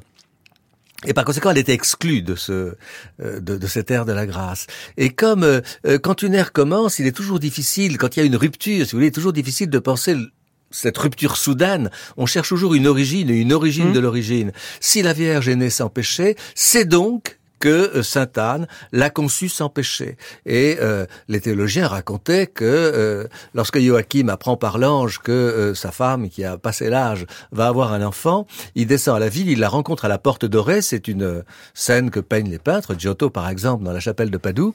Et au moment où il l'embrasse, eh bien, Anne est conçue. Donc à ce moment-là, Anne appartient au mystère de l'Immaculée Conception. C'est elle l'Immaculée Conception. Mais d'ailleurs, dans le tableau, on a l'impression que les deux femmes ont un, seul et même corps. Absolument. Mais alors là, euh, c'est un thème, euh, euh, ce que vous dites là, qu'avait bien souligné Freud, il parle d'une fusion de deux corps, et c'est encore plus sensible peut-être dans le carton du, Londres, qui est... Donc le carton, c'est le dessin qui précède le tableau. Exactement. Le carton est de 1500-1501, et ça, ce tableau, je vous dis, il, doit commencer en, en 1499, il expose le carton à Florence, le carton de Londres, et tous les Florentins passent pendant deux jours devant ce tableau et l'admirent. C'est du moins ce que nous raconte Vasari. Et puis ensuite, il, il le continue, il va changer. On parlera peut-être des, des, modifications entre le carton et, ce tableau. Ce, tableau est le fruit tardif d'une longue méditation sur la généalogie de Jésus, on va dire, en remontant la grand-mère, la mère et l'enfant, qui a occupé Léonard jusqu'à la fin de ses jours, pratiquement. Enfin, les trois dernières années, il faisait plus rien, mais bon. Les deux silhouettes sont euh, Et euh, non seulement parce que le, il y a aussi le motif des drapés qui donne un, euh, une sorte de tourbillon euh, presque liquide, fluide au corps et qui permettent davantage au corps de se mêler. Dans le carton de Londres, donc la première esquisse de ce tableau, là vraiment les, on a l'impression d'un tronc commun duquel se détachent deux visages, à savoir celui d'Anne et celui de la Vierge, qui se regardent, qui se font face, un peu comme un visage et son double dans un miroir, et c'est un thème capital chez, chez Léonard, et euh, effectivement c'est un être euh, euh, biface, enfin à double face, à double visage, et un trop comme et même dans le dans le, le, tableau de, de Sainte Anne, le tableau du Louvre, il y a encore cette confusion de corps multiples et quand on regarde les dessins, mais tout le monde connaît le l'homme vitruvien de Léonard. Dites-nous. Euh, vous savez, ce, ce dessin d'un homme dans un cercle, bon, qui était le, Donc un homme qui, qui le, logo d'un marchand d'esclaves il y a pas longtemps. Les jambes écartées, les bras écartés à la perpendiculaire, avec euh, traçant un cercle autour de chacun des membres pour montrer que la, justesse des proportions. Il y a deux positions dans un même corps, et on trouve beaucoup de dessins de, de nus chez Léonard où le même corps fait plusieurs positions, se déploie. Donc on a l'impression d'un d'un être à, à plusieurs troncs, à plusieurs têtes, et en fait c'est un jeu de variations. Quand Léonard conçoit une œuvre, euh, il commence par faire un espèce de gribouillis informe. Il appelait ça componimento inculto, c'est-à-dire euh, une composition brute ou un... En fait, c'est une espèce de matrice informe de laquelle va naître le sujet. il ne part jamais de l'idée claire raison pour laquelle, entre autres, il n'est pas du tout platonicien comme on le croit d'abord, mais il parle plutôt de d'une forme en puissance, comme une sorte de matrice Pensez au dessin extraordinaire de, l'embryon euh, dans les dessins anatomiques, premier dessin d'un embryon euh, euh, dans, l'histoire du dessin anatomique. donc il est, mais, mais son dessin lui-même est embryonnaire et peu à peu, alors il joue avec une même figure peut avoir plusieurs têtes, il change les positions, il change les bras. Pour ces, les sculptures aussi, il, et bien qu'on a l'impression d'une forme mobile qui peu à peu va se, va se fixer dans euh, ce qui sera la solution à ses yeux la plus intéressante. Alors, ça veut dire que vous avez d'abord insisté sur la dimension théologique du tableau et là vous insistez sur la technique. Ça veut dire que le souci premier de Vinci lorsqu'il euh, réalise ce tableau n'est pas religieux. Et ça, il faut le dire quand même, parce que par rapport à d'autres de ses contemporains, même à Michel-Ange, la théologie, la religion, c'est pas son souci principal, et on trouve très peu de références à la religion dans ce carnet. Oui. Faut soulever Malgré le sujet problème. Dans la, seconde édition des vies de, Vasari, euh, qui est un, texte qui paraît au milieu du, XVIe siècle, dans laquelle euh, c'est une source de documentation considérable encore aujourd'hui pour la biographie des peintres. Eh bien, euh, dans la seconde édition, Vasari ajoute, alors je, ne connais pas la, formule exactement mot à mot, mais il dit, il avait une religion hérétique qui faisait qu'il ne dépendait d'aucune église. Et euh, il ajoute, euh, pour lui, pour Léonard, il mettait la connaissance scientifique au-dessus de la foi.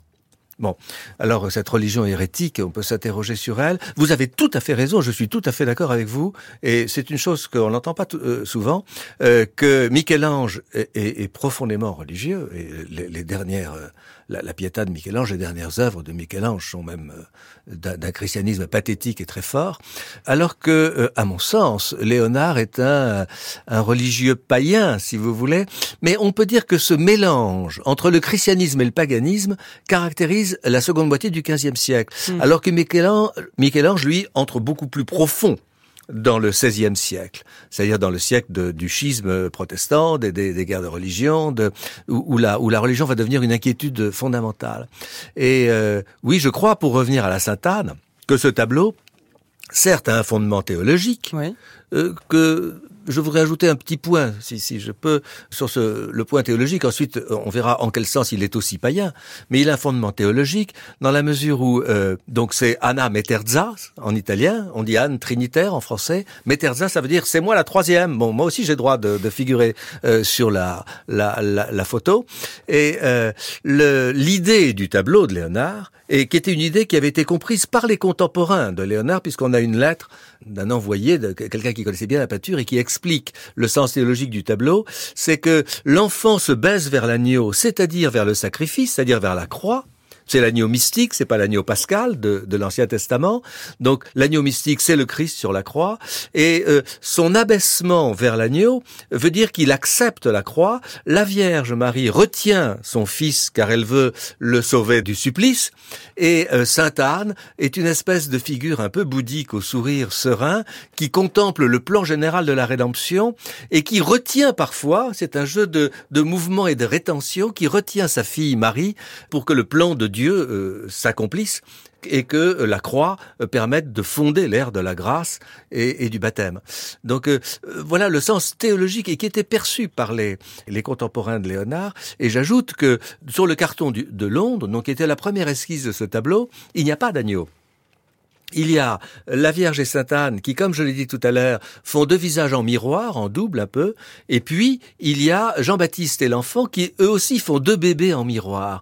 Il y a souvent des jeux de, regards qui se regardent à mhm. l'intérieur du tableau de Léonard qui fait que le, double spéculaire s'introduit même dans euh, l'ordre de sa composition. C'est-à-dire que ce soit le regard qui nous regarde, nous spectateurs, comme avec la Joconde ou Saint Jean-Baptiste par exemple, ou là dans ce tableau, la Vierge qui regarde son enfant, qui regarde sa mère. Voilà, exactement. On peut se demander qui regarde l'agneau d'ailleurs aussi, mais euh, puisqu'il se substitue à Jean-Baptiste. Tout est dans le regard dans ce tableau. Le euh, mouvement est dans le regard.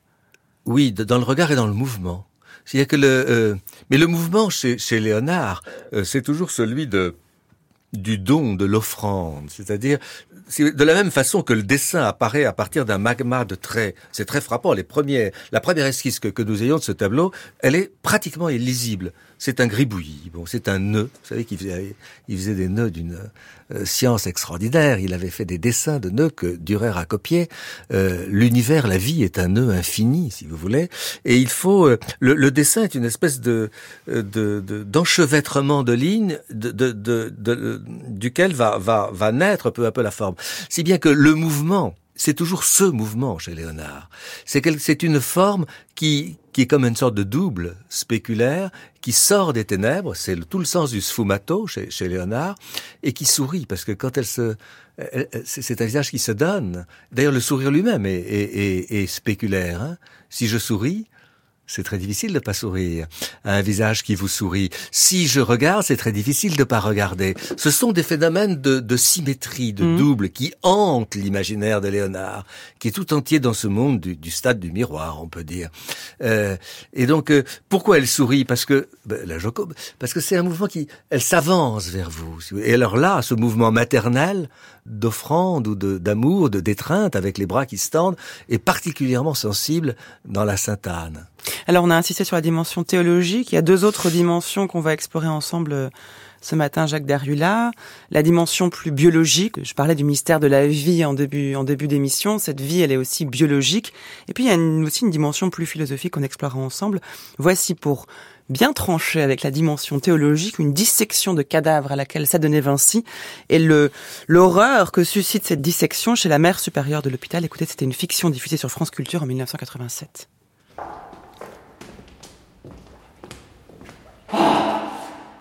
c'est horrible Monsieur Lachien Regardez Cet homme est mort, il y a un jour à peine. Sir Léonard a tellement insisté. Je n'ai jamais vu un spectacle aussi répugnant. La poitrine est ouverte, les viscères mis à nu. Que cherchez-vous, maître Léonard? Il vous serait difficile de comprendre. Je sais bien que vous êtes en quête de l'âme des trépassés. Vous espérez la trouver dans le cœur, au fond des entrailles. Votre art dégoûtant est inutile. Pour les morts, sans doute. Mais il profitera aux vivants. Il me serait difficile de vous suivre dans cette voie dangereuse, Sir Léonard. Toutefois, Madame la Prieure, je vous demande de réfléchir. Il s'agit de cadavres que nous aurions jetés dans la fosse commune. Et Maître Léonard donne à l'hôpital un ducat pour chaque dépouille.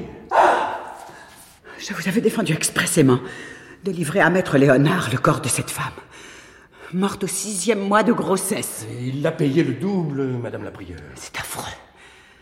L'horreur me glace le sang dans les veines. Couvrez le cadavre, je vous dis. Ce n'est pas un spectacle pour vous. Moi-même, malgré l'amour que je porte à la connaissance du corps humain, j'en suis rebuté. Mais il était nécessaire que je puisse connaître comment le fœtus se comporte dans la cavité intra-utérine. Et pour le savoir, je n'avais pas d'autre possibilité que sectionner le corps de cette femme. Comment pouvez-vous passer les heures de nuit en compagnie de ces corps mutilés, écorchés et horribles à voir? Le désir de connaître, madame. Vous profitez de la situation, maître Léonard. Vous vous procurez des dépouilles à bas prix. Un ducat par cadavre. C'est donné. Un ducat ou deux, cela m'est égal. Je ne veux plus rien savoir de vos agissements diaboliques. J'ai compris. Au lieu d'un ducat, je vous en paierai deux. Deux ducats et demi. Et placez une nouvelle serrure à la porte. Moi, j'ignore tout. Vous aurez peut-être reconnu Michel Bouquet dans le rôle de Léonard de Vinci. Alors, Jacques Derrula, comment s'agence dans le travail de Vinci l'importance, euh, l'intérêt ou peut-être l'obligation hein, même de, mais de ce domaine théologique que nous venons d'évoquer et la fascination et l'expertise même pour l'anatomie de Vinci qui donc n'hésite pas à découper des cadavres de femmes enceintes pour pouvoir connaître encore mieux le, le réseau des veines que compose le corps humain. Oui, effectivement, s'il y a un mystère organique qui le fascine, c'est bien celui de la, de la conception, de la fécondation euh, et de la naissance. Au fond, euh, c'est un point parmi d'autres, euh, qui nous permet de dire que euh, Léonard est aristotélicien. C'est-à-dire que le dessin, pour lui, est un instrument de connaissance. Je crois d'ailleurs que dans les études de médecine, encore aujourd'hui, je crois que ce sont les seules études où pour comprendre la disposition euh, d'un organisme, euh, on apprend à le dessiner. Je ne sais pas s'ils font toujours des dessins, mais euh, ça se faisait il n'y a pas, pas tellement longtemps, parce qu'on suppose que la main doit, parce que le dessin est intelligent, c'est pas simplement une imitation mécanique, mais il faut comprendre la disposition des choses pour arriver à, à rendre le, le, relief et le, le, la superposition des organes. Donc, pour Léonard, le dessin, ces admirables dessins de Léonard, qui sont parfois magiques, véritablement, demande comment des, une telle perfection est possible. Euh, les, les, dessins de Léonard sont des instruments de connaissance, que ce soit pour le, pour l'anatomie, mais que ou, ou, pour la nature, pour, pour mm. les, la façon dont les feuilles poussent sur les arbres. Il a beaucoup réfléchi à ça, ou la façon des tourbillons d'eau. Vous savez qu'il avait conçu un, il y a au moins 100 pages du traité d'hydraulique de Léonard. Il était fasciné par l'eau qui pour lui est la, la matrice, enfin l'origine de toute vie. Il avait d'ailleurs dessiné un plan pour euh, l'irrigation de, des plaines euh, en Toscane, hein, justement pour montrer comment l'eau pouvait être euh, déployée dans, un, dans, un, secteur assez vaste. Avec Machiavel, il avait, c'était l'assèchement des marais ponctuels. Il avait inventé des machines qui, comme toutes les machines de Léonard, sont fascinantes, merveilleuses, mais totalement irréalisables. Bon, il a évidemment jamais asséché ses marais pontins. Même aujourd'hui, ça serait un, un, un travail technique tout à fait colossal. Mais je reviens à l'anatomie. Donc je dis c'est la connaissance, c'est pas simplement euh, si vous voulez euh, vous avez des corps blessés ou, euh, ou euh, euh, sur certains tableaux, je n'en ai pas à l'esprit, mais qui peuvent être horribles. C'est pas du tout l'effet que cherche Léonard.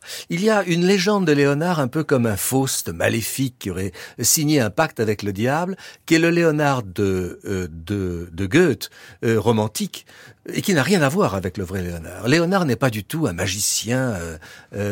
Il est un peu magicien, oui, mais pas du tout un magicien nécromancien, je veux dire.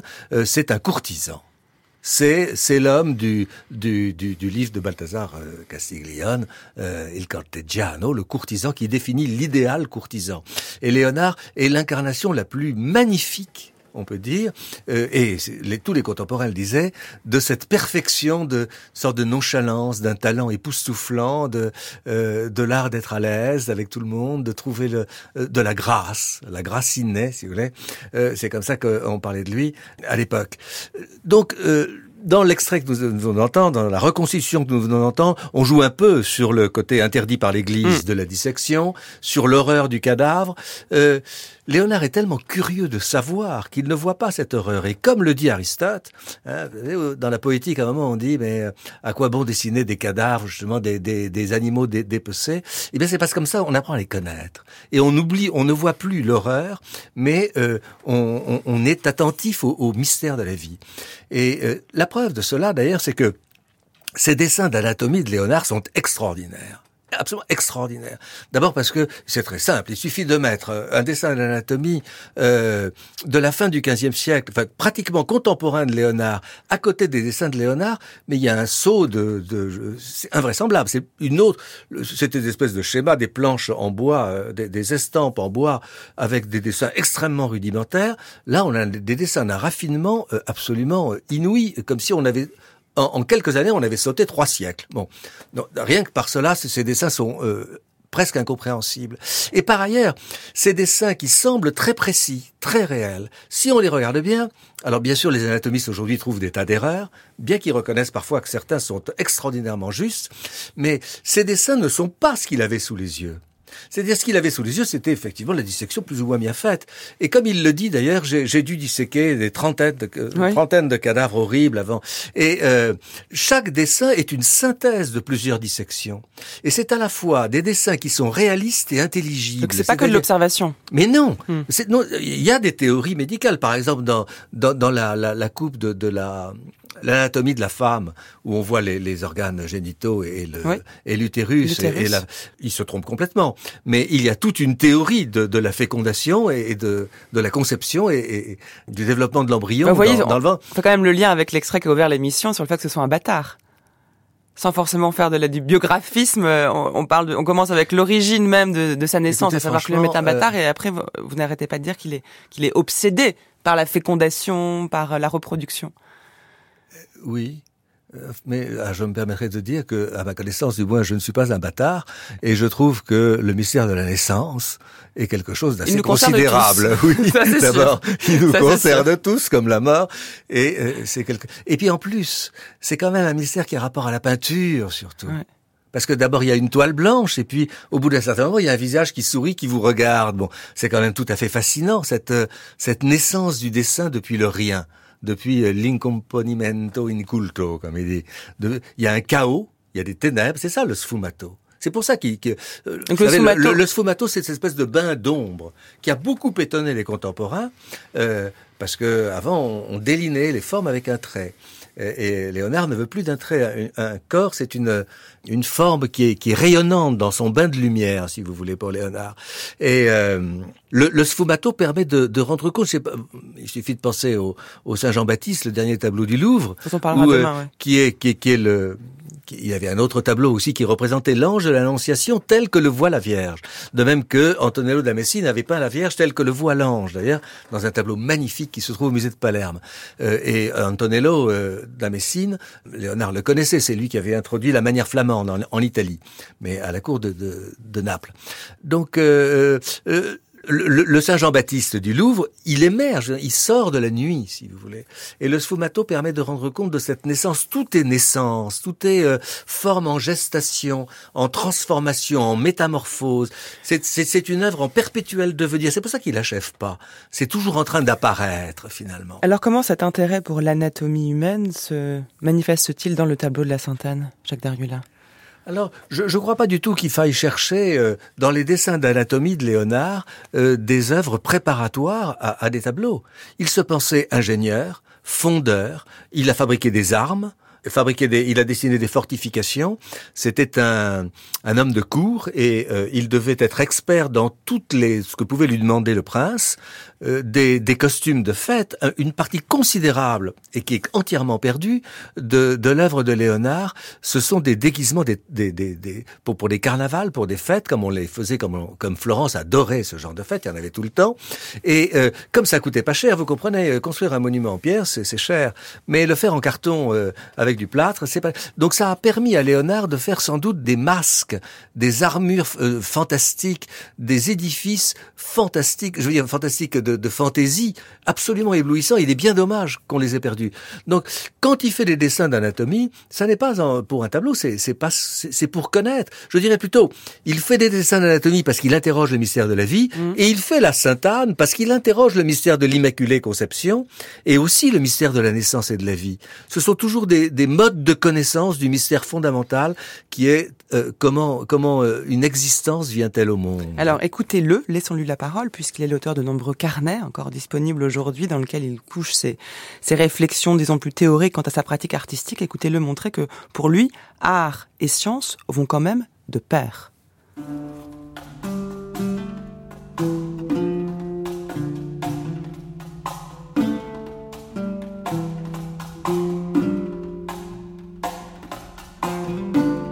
Toi qui juges préférable de voir faire l'anatomie plutôt que de voir les dessins, tu aurais raison s'il t'était possible de voir réellement tout ce que ces dessins te montrent en une seule image. Avec tout ton génie, tu ne reconnaîtras dans l'objet que quelques veines, tandis que moi, pour en avoir vraie et pleine connaissance, j'ai disséqué jusqu'ici plus de dix corps humains, séparant les membres, détachant en minuscules parties toutes les chairs qui se trouvaient autour de telle ou telle veine, sans répandre de sang, sinon celui presque insignifiant des veines capillaires. Mais si tu avais le goût de cette besogne, il te manquera le bon dessin capable de représenter tous les détails. Si tu as le bon dessin, auras-tu la perspective? Auras-tu aussi l'ordre de la démonstration géométrique et le calcul des forces et du comportement des muscles? Enfin, il te manquera sans doute la patience. Si moi je possède tous ces dons nécessaires, les 120 volumes que j'ai composés l'affirment. Pour les faire, je ne me suis laissé arrêter ni par un souci d'économie, ni par la hâte, mais seulement par le temps. De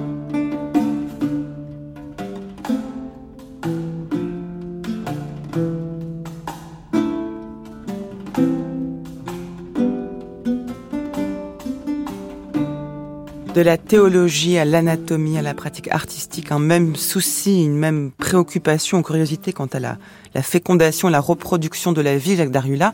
Je me permets de préciser que la musique que vous avez entendue qui accompagnait ce texte a été composée par Léonard de Vinci, qui était aussi compositeur. Paraît-il, Jacques Dariula, que n'a-t-il pas fait? En fait, c'est plutôt ça la question. Il faisait tout. Oui, il faisait tout. Ça n'existe plus aujourd'hui. hein. Lorsqu'il est arrivé à, à, Milan pour se présenter à, à la cour des Sforza, au moment où il quitte Florence, eh bien, il vient, il avait fabriqué un luth euh, qui était fait euh, en argent, qui était un crâne de cheval, parce que le, le duc de Milan était un passionné de cheval, et il jouait lui-même. Alors peut-être que c'est pour euh, pour ce luth qu'il a composé cette musique, je ne sais pas. Euh, bon, cela dit, euh, nous connaissons des musiques peut-être plus bouleversantes, et ça n'est peut-être pas le plus grand talent de Léonard. Oui, c'est comme pour pour Rousseau ou pour Nietzsche par exemple, qui oui. donc qu'on a plus qu'on connaît plus comme philosophe que comme musicien. Puisque je parle de philosophe justement, vous avez rapidement euh, évoqué tout à l'heure le nom d'Aristote en l'appliquant au travail de Vinci ou à la pensée de Vinci. Vinci, si on essaie de le faire euh, vivre parmi les philosophes, il est plutôt associé au milieu néoplatonicien, à savoir qu'il y a une idée, enfin le, le tableau, l'art serait au service d'une idée qui n'est pas de l'ordre du visible, qui n'est pas de ce monde et qui est l'intelligible, qui est quelque chose que, que l'on peut atteindre par la connaissance. Et vous dites non, euh, Léonard de Vinci serait plus aristotélicien que platonicien. Qu'est-ce que ça veut dire? Écoutez, d'abord, euh, quand on, on, lit les carnets, petite remarque incidente, euh, cette œuvre est considérable, c'est une des œuvres les plus euh, riches sur la Renaissance, et nous n'avons pas encore une édition complète, critique et savante des carnets. L'appel est ça lancé. ferait peut-être 30 volumes. Bon, euh, ça serait une tâche énorme, mais euh, c'est regrettable qu'elle qu'elle n'ait pas été faite, euh, parce que c'est quand même une œuvre absolument fondamentale. Et si vous voyez les, les, les carnets tels qu'ils ont été publiés, eh bien, Aristote est cité très souvent, une dizaine de fois, je crois, alors que Platon presque jamais. Épicure est cité aussi rarement. Et on voit bien, euh, par exemple, dans son intérêt pour les tourbillons, pour l'eau, ça fait penser à Lucrèce ou à Archimède, donc à toute une tradition euh, tourbillonnaire et euh, du clinamen, de, de, des atomistes, même s'il si n'est pas question, de, il parle pas de Démocrite, ne serait-ce que par ce, ce, jeu de référence, on voit bien que, que Léonard se situe plutôt dans, de ce côté-là. Alors, vous avez raison, dès, dès son vivant ou dès après sa mort, on a eu tendance à le rattacher parce que c'était la culture aristocratique, si vous voulez, de l'époque, euh, à un certain néoplatonisme. Et par exemple, sur la fresque euh, de l'école d'Athènes, par Raphaël, vous savez qu'au centre, il y a Aristote et Platon. Aristote tient... Euh, l'éthique à Nicomaque et euh, Platon tient le Timée. Et euh, euh, Raphaël, dans l'école d'Athènes, donc, donne à Platon le visage de, de Léonard de Vinci. Il y a, ah oui. on, on, trouve également Euclide, c'est Bramante, et puis Héraclite, c'est Michel-Ange, ce qui était un lieu commun à l'époque. il y a aussi une fresque de Bramante qui se trouve au, au château des, des, Sforza à Milan, où Léonard est Héraclite et euh, Bramante se donne le visage de Démocrite, Démocrite qui rit, euh, Héraclite qui pleure. Héraclite, Aristote, ce sont des philosophes de la nature en devenir, en perpétuel mouvement. Et euh, oui, c'est, c'est, j'ai parlé tout à l'heure du, du, dessin comme technique de connaissance de la formation des, des, corps vivants. Et ça, c'est une idée qu'on trouve aussi chez Aristote. On pratiquait beaucoup de dissection au lycée, dans l'Antiquité, dans, dans, dans le dans, dans le, le, le, centre d'études qu'avait fondé Aristote. Et puis alors, par ailleurs, il y a un matérialisme. C'est pas du tout un idéaliste, euh, Léonard. Euh, il y a un matérialisme en ce sens où la Terre est un grand animal vivant. Et il faudra en parler à propos du paysage de la Sainte-Anne, et qui est parcouru euh, de, de, de, mouvements, de tourbillons furieux, qui est en perpétuelle métamorphose. Ça, c'est Aristote, hein, la pensée du vivant, d'une oui. nature qui sans cesse se métamorphose. C'est beaucoup plus Aristote que. Mais absolument. C'est pas du tout c'est pas du tout un monde d'idées. Ce qui l'intéresse, c'est la façon dont les, les, les corps se naissent les uns des autres, j'allais dire se métamorphosent presque les uns des autres, en une sorte de, de symbiose vivante, complexe, mais dont il a, qu'il a étudié avec une, une exactitude scientifique qui est étonnante encore aujourd'hui. Quand vous lisez par exemple les au moins 100 pages de son traité d'hydraulique, euh, il y a bien sûr des, des, erreurs, mais on est étonné de, de la rigueur et euh, il n'y a aucune légende. Il, se laisse pas du tout entraîner par ses rêves. Il est, il a un œil qui observe, pour observer les tourbillons, c'est quand même pas si facile, ça se défait rapidement. Et il est très très attentif au moindre détail du sensible. Il parle il part toujours de l'expérience, autre trait aristotélicien, il ne cesse de dire euh, dans ses carnets, commence par l'expérience. Il faut penser, le jugement vient toujours après l'expérience. Il a un, un œil fabuleux, évidemment, c'est-à-dire qu'il a, il a le sens des, des, singularités les plus extrêmes, les petits jaillissements de l'eau, les, les, rebondissements les, euh, de, de, de l'eau lorsqu'elle tombe, lorsqu'il y a percussion, comme il dit, de l'eau sur l'eau, euh, qui sont tout à fait, c'est étonnant, c'est très moderne en fait. Alors comment, ça, comment vous le voyez ça dans le tableau de la Sainte-Anne Si on y revient un instant justement, la perpétuation du mouvement, les taux, l'attention aux détails, etc. Essayez de nous décrire. Alors le, le, mouvement de génération, euh, euh, on le voit dans les corps. On, a, on l'a dit le sens euh, théologique, mais euh, ces corps sont non seulement emboîtés, mais non pas comme des poupées russes. Vous savez que les premières figurations, il y a un très beau tableau de Masaccio du milieu du XVe siècle euh, qui montre euh, Sainte Anne, euh, la Vierge et, et, et l'enfant, et donc la, la, Trinité humanissima, comme on disait à l'époque. Euh, et euh, la Sainte Anne est, est, une grande figure colossale et hiératique. La Vierge est inscrite à l'intérieur et l'enfant exactement comme des poupées russes qui sont euh, euh, par généalogie comme les, germes emboîtés, comme on dira à l'âge baroque. Et Léonard a complètement transformé la figure en lui donnant un mouvement. Hein. Donc c'est plus que vraiment c'est une descente vers la croix, c'est-à-dire vers le sacrifice de l'agneau, et c'est quelque chose de vivant, d'ondoyant. On dit parfois que ce tableau est construit en pyramide, oui. la fameuse euh, euh, composition euh, euh, en pyramidale de, de Raphaël. Non, c'est une spirale, c'est une pyramide qui est tournoyante et qui est vivante. Et puis, donc c'est déjà la vie, si vous voulez, qui est en train de s'enfanter, de se, de se déduire de génération en génération. Et puis, il y a deux choses dans, dans ce tableau. Il y a le paysage du fond, qui est assez coupé d'ailleurs de, de, la terre brune. Il faut dire que l'arbre, par exemple, les brins foncés, c'est parce que la, la, il était vert. Hein, le, le, le, pigment a complètement, euh, s'est complètement transformé avec, avec, avec le temps. Euh, Léonard faisant des, des, des, mixtures invraisemblables pour ses couleurs, euh, qui le plus souvent ont, ont mal tourné. Euh, donc il y a ce paysage vaporeux, nuageux, fantastique au fond. Et puis, il y a aussi au pied euh, de Sainte-Anne, euh, tout en bas, il y a un, rocher qui est peint avec énormément de, de soin et dans lequel l'eau passe. Alors, parlons d'abord du, paysage euh, supérieur. On ne sait pas si c'est des, des, nuages ou des montagnes. Je crois que c'est euh, Victor Hugo dans Les Travailleurs de la mer qui dit, il a une formule extraordinaire. Il dit rien ne change autant euh, qu'un nuage, sinon un rocher. Bon, euh, c'est vrai que les, les, rochers dans les montagnes, on voit toujours apparaître des figures. Hein. C'est un, un, un, lieu de, euh, de métamorphose. C'est un objet de métamorphose, comme les nuages. Et ici, et vous savez que Léonard disait, c'est capital de, de, tout ce qu'on a dit auparavant, que pour euh, stimuler le génie ingenio du peintre, il fallait qu'il regarde les, taches d'humidité sur les murs de l'atelier et qu'il verrait apparaître des visages, des, paysages. Donc, euh, toujours pareil, c'est toujours de, la matrice informe euh, naît l'image. Hein. C'est ce que exactement, c'est ce que Kant appellera plus tard le schématisme sans mmh. concept. Bon, et euh, donc alors, ce sont des nuages, des montagnes nuageuses ou des, des, des, des, nuages rocheux, je ne sais pas. Ce qui est frappant dans ces paysages, dans celui-là et celui qui est dans le fond de la Joconde, qui se ressemblent étonnamment, c'est qu'il n'y a pratiquement pas de présence humaine. Alors on a trouvé un petit village dans, au fond de la Joconde. Ici il y a un pont, mais euh, Léonard était persuadé que le sang de la terre c'était l'eau et que l'eau parcourait la Terre euh, souterrainement ce qui expliquait selon lui pourquoi il y avait des c'est très important pour la théorie des fossiles il y avait des lacs en haut des montagnes parce que parfois une veine claque et l'eau arrive euh, mais, mais l'eau est partout. D'où le lac au sommet d'une montagne dans la, le paysage à l'arrière-fond de la Joconde. Exactement. Parce que qui paraît euh, incohérent aujourd'hui. Oui euh, bah, il y, a, y, a, y a des lacs dans les montagnes mais bon. Pas au sommet euh, euh, pas au sommet, oui. Mais il, euh, comme le, la, la, terre était irriguée, mais peut-être que peut-être qu'à l'époque on, on a parlé avant nous, mais la, la terre était irriguée d'un réseau de veines dans lesquelles coulait l'eau, qui est qui est la liqueur de la vie absolue pour pour Léonard. Et parfois ça ça ça claquait, ça ça ouvrait des cavernes ces fameuses la Vierge, la Vierge Rocher, et dans la caverne qui a été pratiquée par une ouverture de l'eau, et c'est un lieu de, de, de, de, la conception euh, immaculée naturelle, en tout cas très matérielle. Si la matière est, une tâche, alors euh, elle n'est pas du tout immaculée. C'est euh, cette conception chez Léonard. Et alors, ces paysages ils sont quand même, il y a pratiquement pas d'architecture, même si on a pu trouver avec la restauration des petits détails humains. Moi, je les vois comme la Terre à l'origine des temps, avant que l'homme n'ait encore été créé.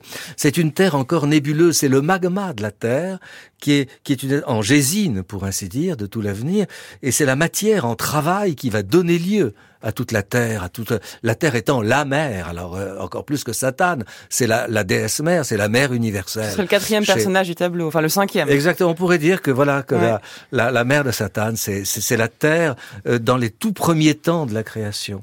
Et alors, il y a un détail qui m'a qui m'a frappé et que j'ai découvert récemment. En dessous, dans la partie inférieure du tableau, il y a ce rocher, euh, tout près du pied de Sainte-Anne. On voit des petits galets qui sont arrondis parce qu'ils ont été roulés par le flux du fleuve. L'eau est, est peinte avec une finesse extraordinaire. On la voit à peine sur les reproductions, mais il y a, des légères irisations qui fait deviner une mince pellicule d'eau. Donc c'est le rocher, c'est de la terre sédimentée. L'eau travaille le rocher et c'est ainsi. Euh, je rappelle que l'eau est le sang de la terre. C'est ainsi que par une série de, de, de, de formations quasi alchimiques, euh, la vie va naître. Et ce tableau, Sainte-Anne, a été euh, restauré euh, de façon euh, absolument remarquable et a fait apparaître des choses qu'on ne voyait pas auparavant en 2012.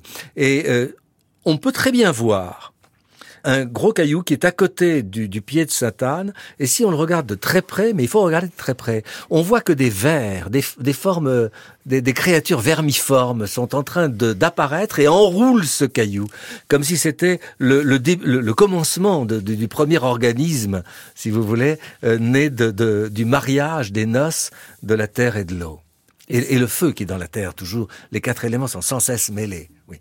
Et si vous regardez d'encore un peu plus près, peut-être y verrez-vous un vautour. C'est en tout cas l'hypothèse que Freud formule dans un texte qu'il écrit sur ce tableau de Léonard de Vinci. Écoutez-le, lu par Vincent Schmitt.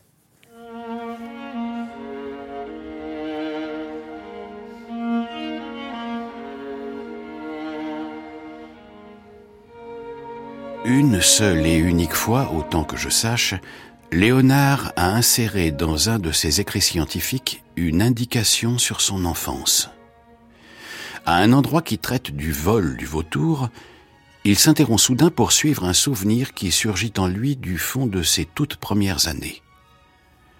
Il semble qu'il m'était déjà assigné auparavant de m'intéresser aussi fondamentalement au vautour, car il me vient à l'esprit comme tout premier souvenir qu'étant encore au berceau, un vautour est descendu jusqu'à moi, m'a ouvert la bouche de sa queue et, à plusieurs reprises, a heurté mes lèvres de cette même queue.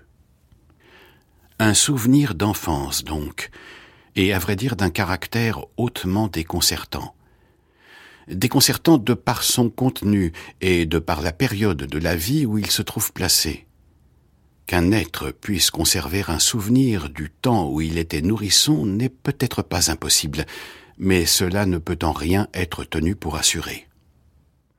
Cette scène avec le vautour ne doit donc pas être un souvenir de Léonard, mais une fantaisie qu'il s'est formée par la suite et qu'il a reportée dans son enfance. À scruter un peu profondément la Sainte Anne en tierce, Sainte Anne avec Marie et l'enfant Jésus, celui qui le contemple est envahi comme par une soudaine révélation – Seul Léonard pouvait peindre ce tableau, parce que lui seul pouvait composer la fantaisie du vautour. Dans ce tableau s'inscrit la synthèse de son histoire d'enfance. Les détails de ce tableau s'expliquent par les impressions les plus personnelles de la vie de Léonard.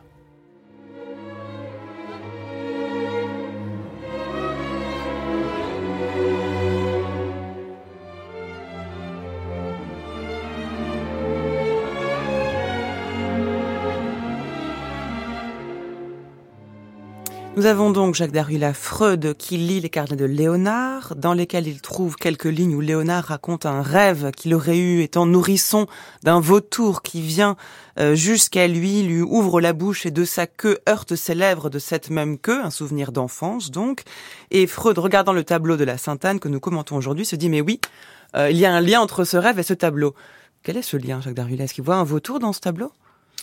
Alors, le, Bon, le l'essai de Freud est de 1910. Il est, je trouve, euh, il est plein d'intuitions qui sont justes mais il repose sur une énorme erreur, évidemment. Il, il fait toute son interprétation sur ce passage euh, que nous venons d'entendre, et euh, comme il utilisait une, une traduction allemande des, euh, des carnets, il pense que c'est un vautour. Dans le texte italien, c'est Nibio. Nibio, c'est le Milan. Mm. Et si Léonard s'est intéressé au Milan, c'est parce que pour lui, le Milan est un oiseau acrobate qui est particulièrement maître de son vol, et en particulier par sa queue, qui qu'il compare au gouvernail d'un navire et qui lui permet de faire toutes les acrobaties possibles dans l'air. Euh, évidemment, euh, la forme vue par Oscar Pfister dans ce tableau, qu'on pourrait penser être semblable à un vautour, n'a rien à voir avec un Milan, qui est ce à quoi pensait mm. euh, Léonard. Donc, il voit la forme de cet oiseau dans le corps non, dans, dans la. Vous voyez ici, il y a, il y a, c'est la robe de Marie avec ce pli très étrange d'ailleurs, euh, qui est apparu peu à peu dans les diverses esquisses et qui donne une espèce de mouvement ondoyant et étrange euh, à, à, la robe de Marie. Et euh, le, ici, voilà la tête du vautour, son long cou et puis euh, la queue qui est ici, qui va dans la bouche de, la bouche de la de la mère à la bouche de l'enfant, et puis euh, ça serait son corps ici. Enfin, il faut un peu d'imagination. Bon, euh, c'est le, le, le, jeu du dessin caché. Oui. en tout cas, si l'on peut, avec beaucoup de bonne volonté, admettre qu'il y a ici quelque chose qui ressemble vaguement à la forme d'un vautour, ça ne ressemble pas du tout à un Milan. Et comme la le, texte sur lequel se basait Freud parlait d'un Milan, eh bien toute la l'idée, l'argumentation de l'essai de Freud s'effondre. C'est Meyer Shapiro, euh, autour de 1950, qui a publié un article, euh, Freud et, Léonard, qui a mis en évidence cette erreur, qui d'ailleurs était connue euh, auparavant, mais les psychanalystes n'insistaient pas trop sur ce point. Faut-il rejeter le texte de Freud pour autant? Et, par ailleurs, la queue dans la bouche. Alors évidemment, il démarre à, à 100 à l'heure, la, queue dans la bouche. Freud, c'est tout de suite une fellation. non, il y a beaucoup de textes littéraires. Léonard écrit souvent des textes littéraires pour introduire il était un peu gêné d'être euh, homo senza lettere, un homme sans lettres. Il était avec des, des savants très très prestigieux à la cour. Donc il, il, se lance dans des morceaux littéraires. On trouve la même chose d'ailleurs pour euh, pour le traité sur l'eau, euh, pour introduire son essai. Et en fait, euh, Léonard voulait écrire un traité sur le vol. Il voulait pas faire des machines volantes, comme on dit. Il veut pas du tout faire un avion.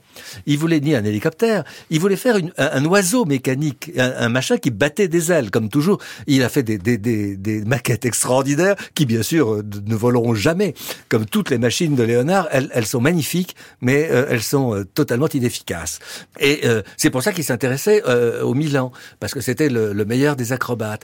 Et pour commencer son traité, il prend simplement une figure de rhétorique qui est très répandue. on dit que par exemple, une fois, Platon dormait enfant et que les abeilles ont venu mettre du miel sur ses lèvres. et eh bien de la même façon, le, le Milan, en frappant de sa queue qui est l'organe euh, directeur de son vol, les lèvres de Léonard, l'a destiné à être le, savant du vol, celui qui allait percer l'émissaire des vols des oiseaux. Donc c'est convaincant pour vous. C'est une figure ultra. Ah oui, absolument. c'est ça, je suis tout à fait. Je suis, euh, je suis Chapiro totalement. C'est une forme même un peu lourdement littéraire. D'autant plus que euh, c'est pas le seul exemple. Chez, chez Léonard, on en voit plein de. Il s'essaie à faire un peu comme un bon élève qui va faire sa, sa dissertation selon les, les règles rhétoriques de l'époque. Oui, non, ça, le, la, queue dans la bouche, vraiment, c'est un délire. Euh, mais ce que Freud a très bien ressenti, et qui est juste, et c'est un peu regrettable que l'essai de, de, de, Shapiro, qui est assez brutal, ait liquidé Freud dans, euh, euh, dans le monde des historiens d'art qui ont pensé que la psychanalyse n'avait plus aucun intérêt et que c'était des gens qui disaient n'importe quoi, donc il fallait plus s'en occuper. S'il y a quand même un peintre qui, est, qui tente le psychanalyse, c'est bien Léonard parce qu'on a, on a, on a assez dit que, que ces figures ressemblent à des figures de rêve, que euh, ils sortent d'un espèce de monde onirique, fantastique, où, euh, ce jeu de miroir, de double, euh, cette espèce d'atmosphère de songe permanent qu'a chez Léonard, bien sûr, ne peut que tenter euh, un analyse. Et Freud dit des choses, par exemple, sur la fusion des corps de la mère et, et de la fille. Il écrit des fort belles pages et euh, sur les euh, sur le sourire de Léonard, sur le euh, sur sur son sens, le, ce que nous avons dit lorsque nous avons mhm. souligné l'aspect aristotélicien de Léonard, Freud y est aussi très sensible. Après tout, il y a des très grands historiens d'art. Kenneth Clark a publié un magnifique Léonard de Vinci avant la, la la Seconde Guerre mondiale, dans laquelle il prononce le plus grand éloge de Freud, mais Freud sera ostracisé à partir de 1950, quand euh, tout le monde aura lu l'article de Shapiro. Euh, alors que, je répète, on le savait bien avant qu'il y avait une erreur de traduction. Mais dans quelle mesure, pour Vinci, la peinture était la langage? Ouf C'était la question que vous avez, la question fatale, vous avez pour la fin. Euh, ça n'est pas un langage. Ça n'est pas un langage. C'est au langage à travailler à tisser euh, un jeu d'association et de relations de concepts autour de cette énigme. C'est l'énigme centrale qui nous fait parler. Mais ça n'est pas un langage, justement. C'est une mode un peu de, de, enfin, euh, de, dire que, que, que, tout art, euh, l'art de la Renaissance italien est surtout rhétorique. Je, je ne crois pas chez, chez Léonard. C'est ce qui fait sa magie. C'est qu'il arrive à, à, à faire apparaître de façon comme onirique un mystère qui est en deçà du langage, de même que, que ces montagnes sont en deçà, presque en deçà de la création, au tout début des premiers temps, avant que, que les mots euh, euh aient, vibré dans l'air. Et euh, tous ces carnets qu'il écrit, ça c'est du langage, et c'est énorme. Tout ce qu'il a, c'est la partie plus importante de son œuvre, c'est qu'il a passé, celle à laquelle il a passé le plus de temps. Mais c'est tout ce qu'on peut dire, tout ce qu'on peut tisser autour de ce point aveugle du mystère de, de la conception et de la fécondation. Le langage est du côté de celui qui en parle, en tout cas. Oui, pas du peintre. Euh, c'est le. Vous savez, il y a, y a, une vieille. Euh, euh, ça vient de Simonide dans l'Antiquité. La peinture est une poésie muette et la, la, poésie une peinture parlante. Et ça plaisait pas à Léonard qui trouvait que la peinture était supérieure à la poésie. Il l'a changé en disant la, la, la, poésie est une peinture aveugle et la, et la peinture est, est une peinture qui ouvre les yeux. Merci beaucoup Jacques Darmila. Merci à vous.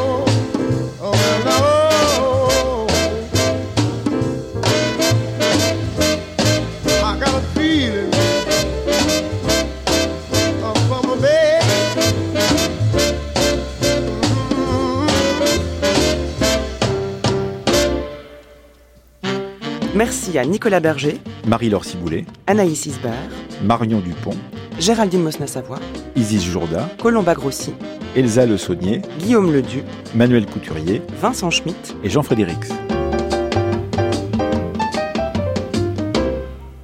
Merci Adèle, cette grande traversée continuera demain bien évidemment et demain je parlerai pour ma part de Léonard et la nature et de votre côté Eh bien on explorera le tableau qui s'appelle Saint Jean-Baptiste, vous savez qu'il y a l'index pointé vers le ciel et ce sourire qui ressemble tant à celui de la Joconde. À demain. À demain Emmanuel.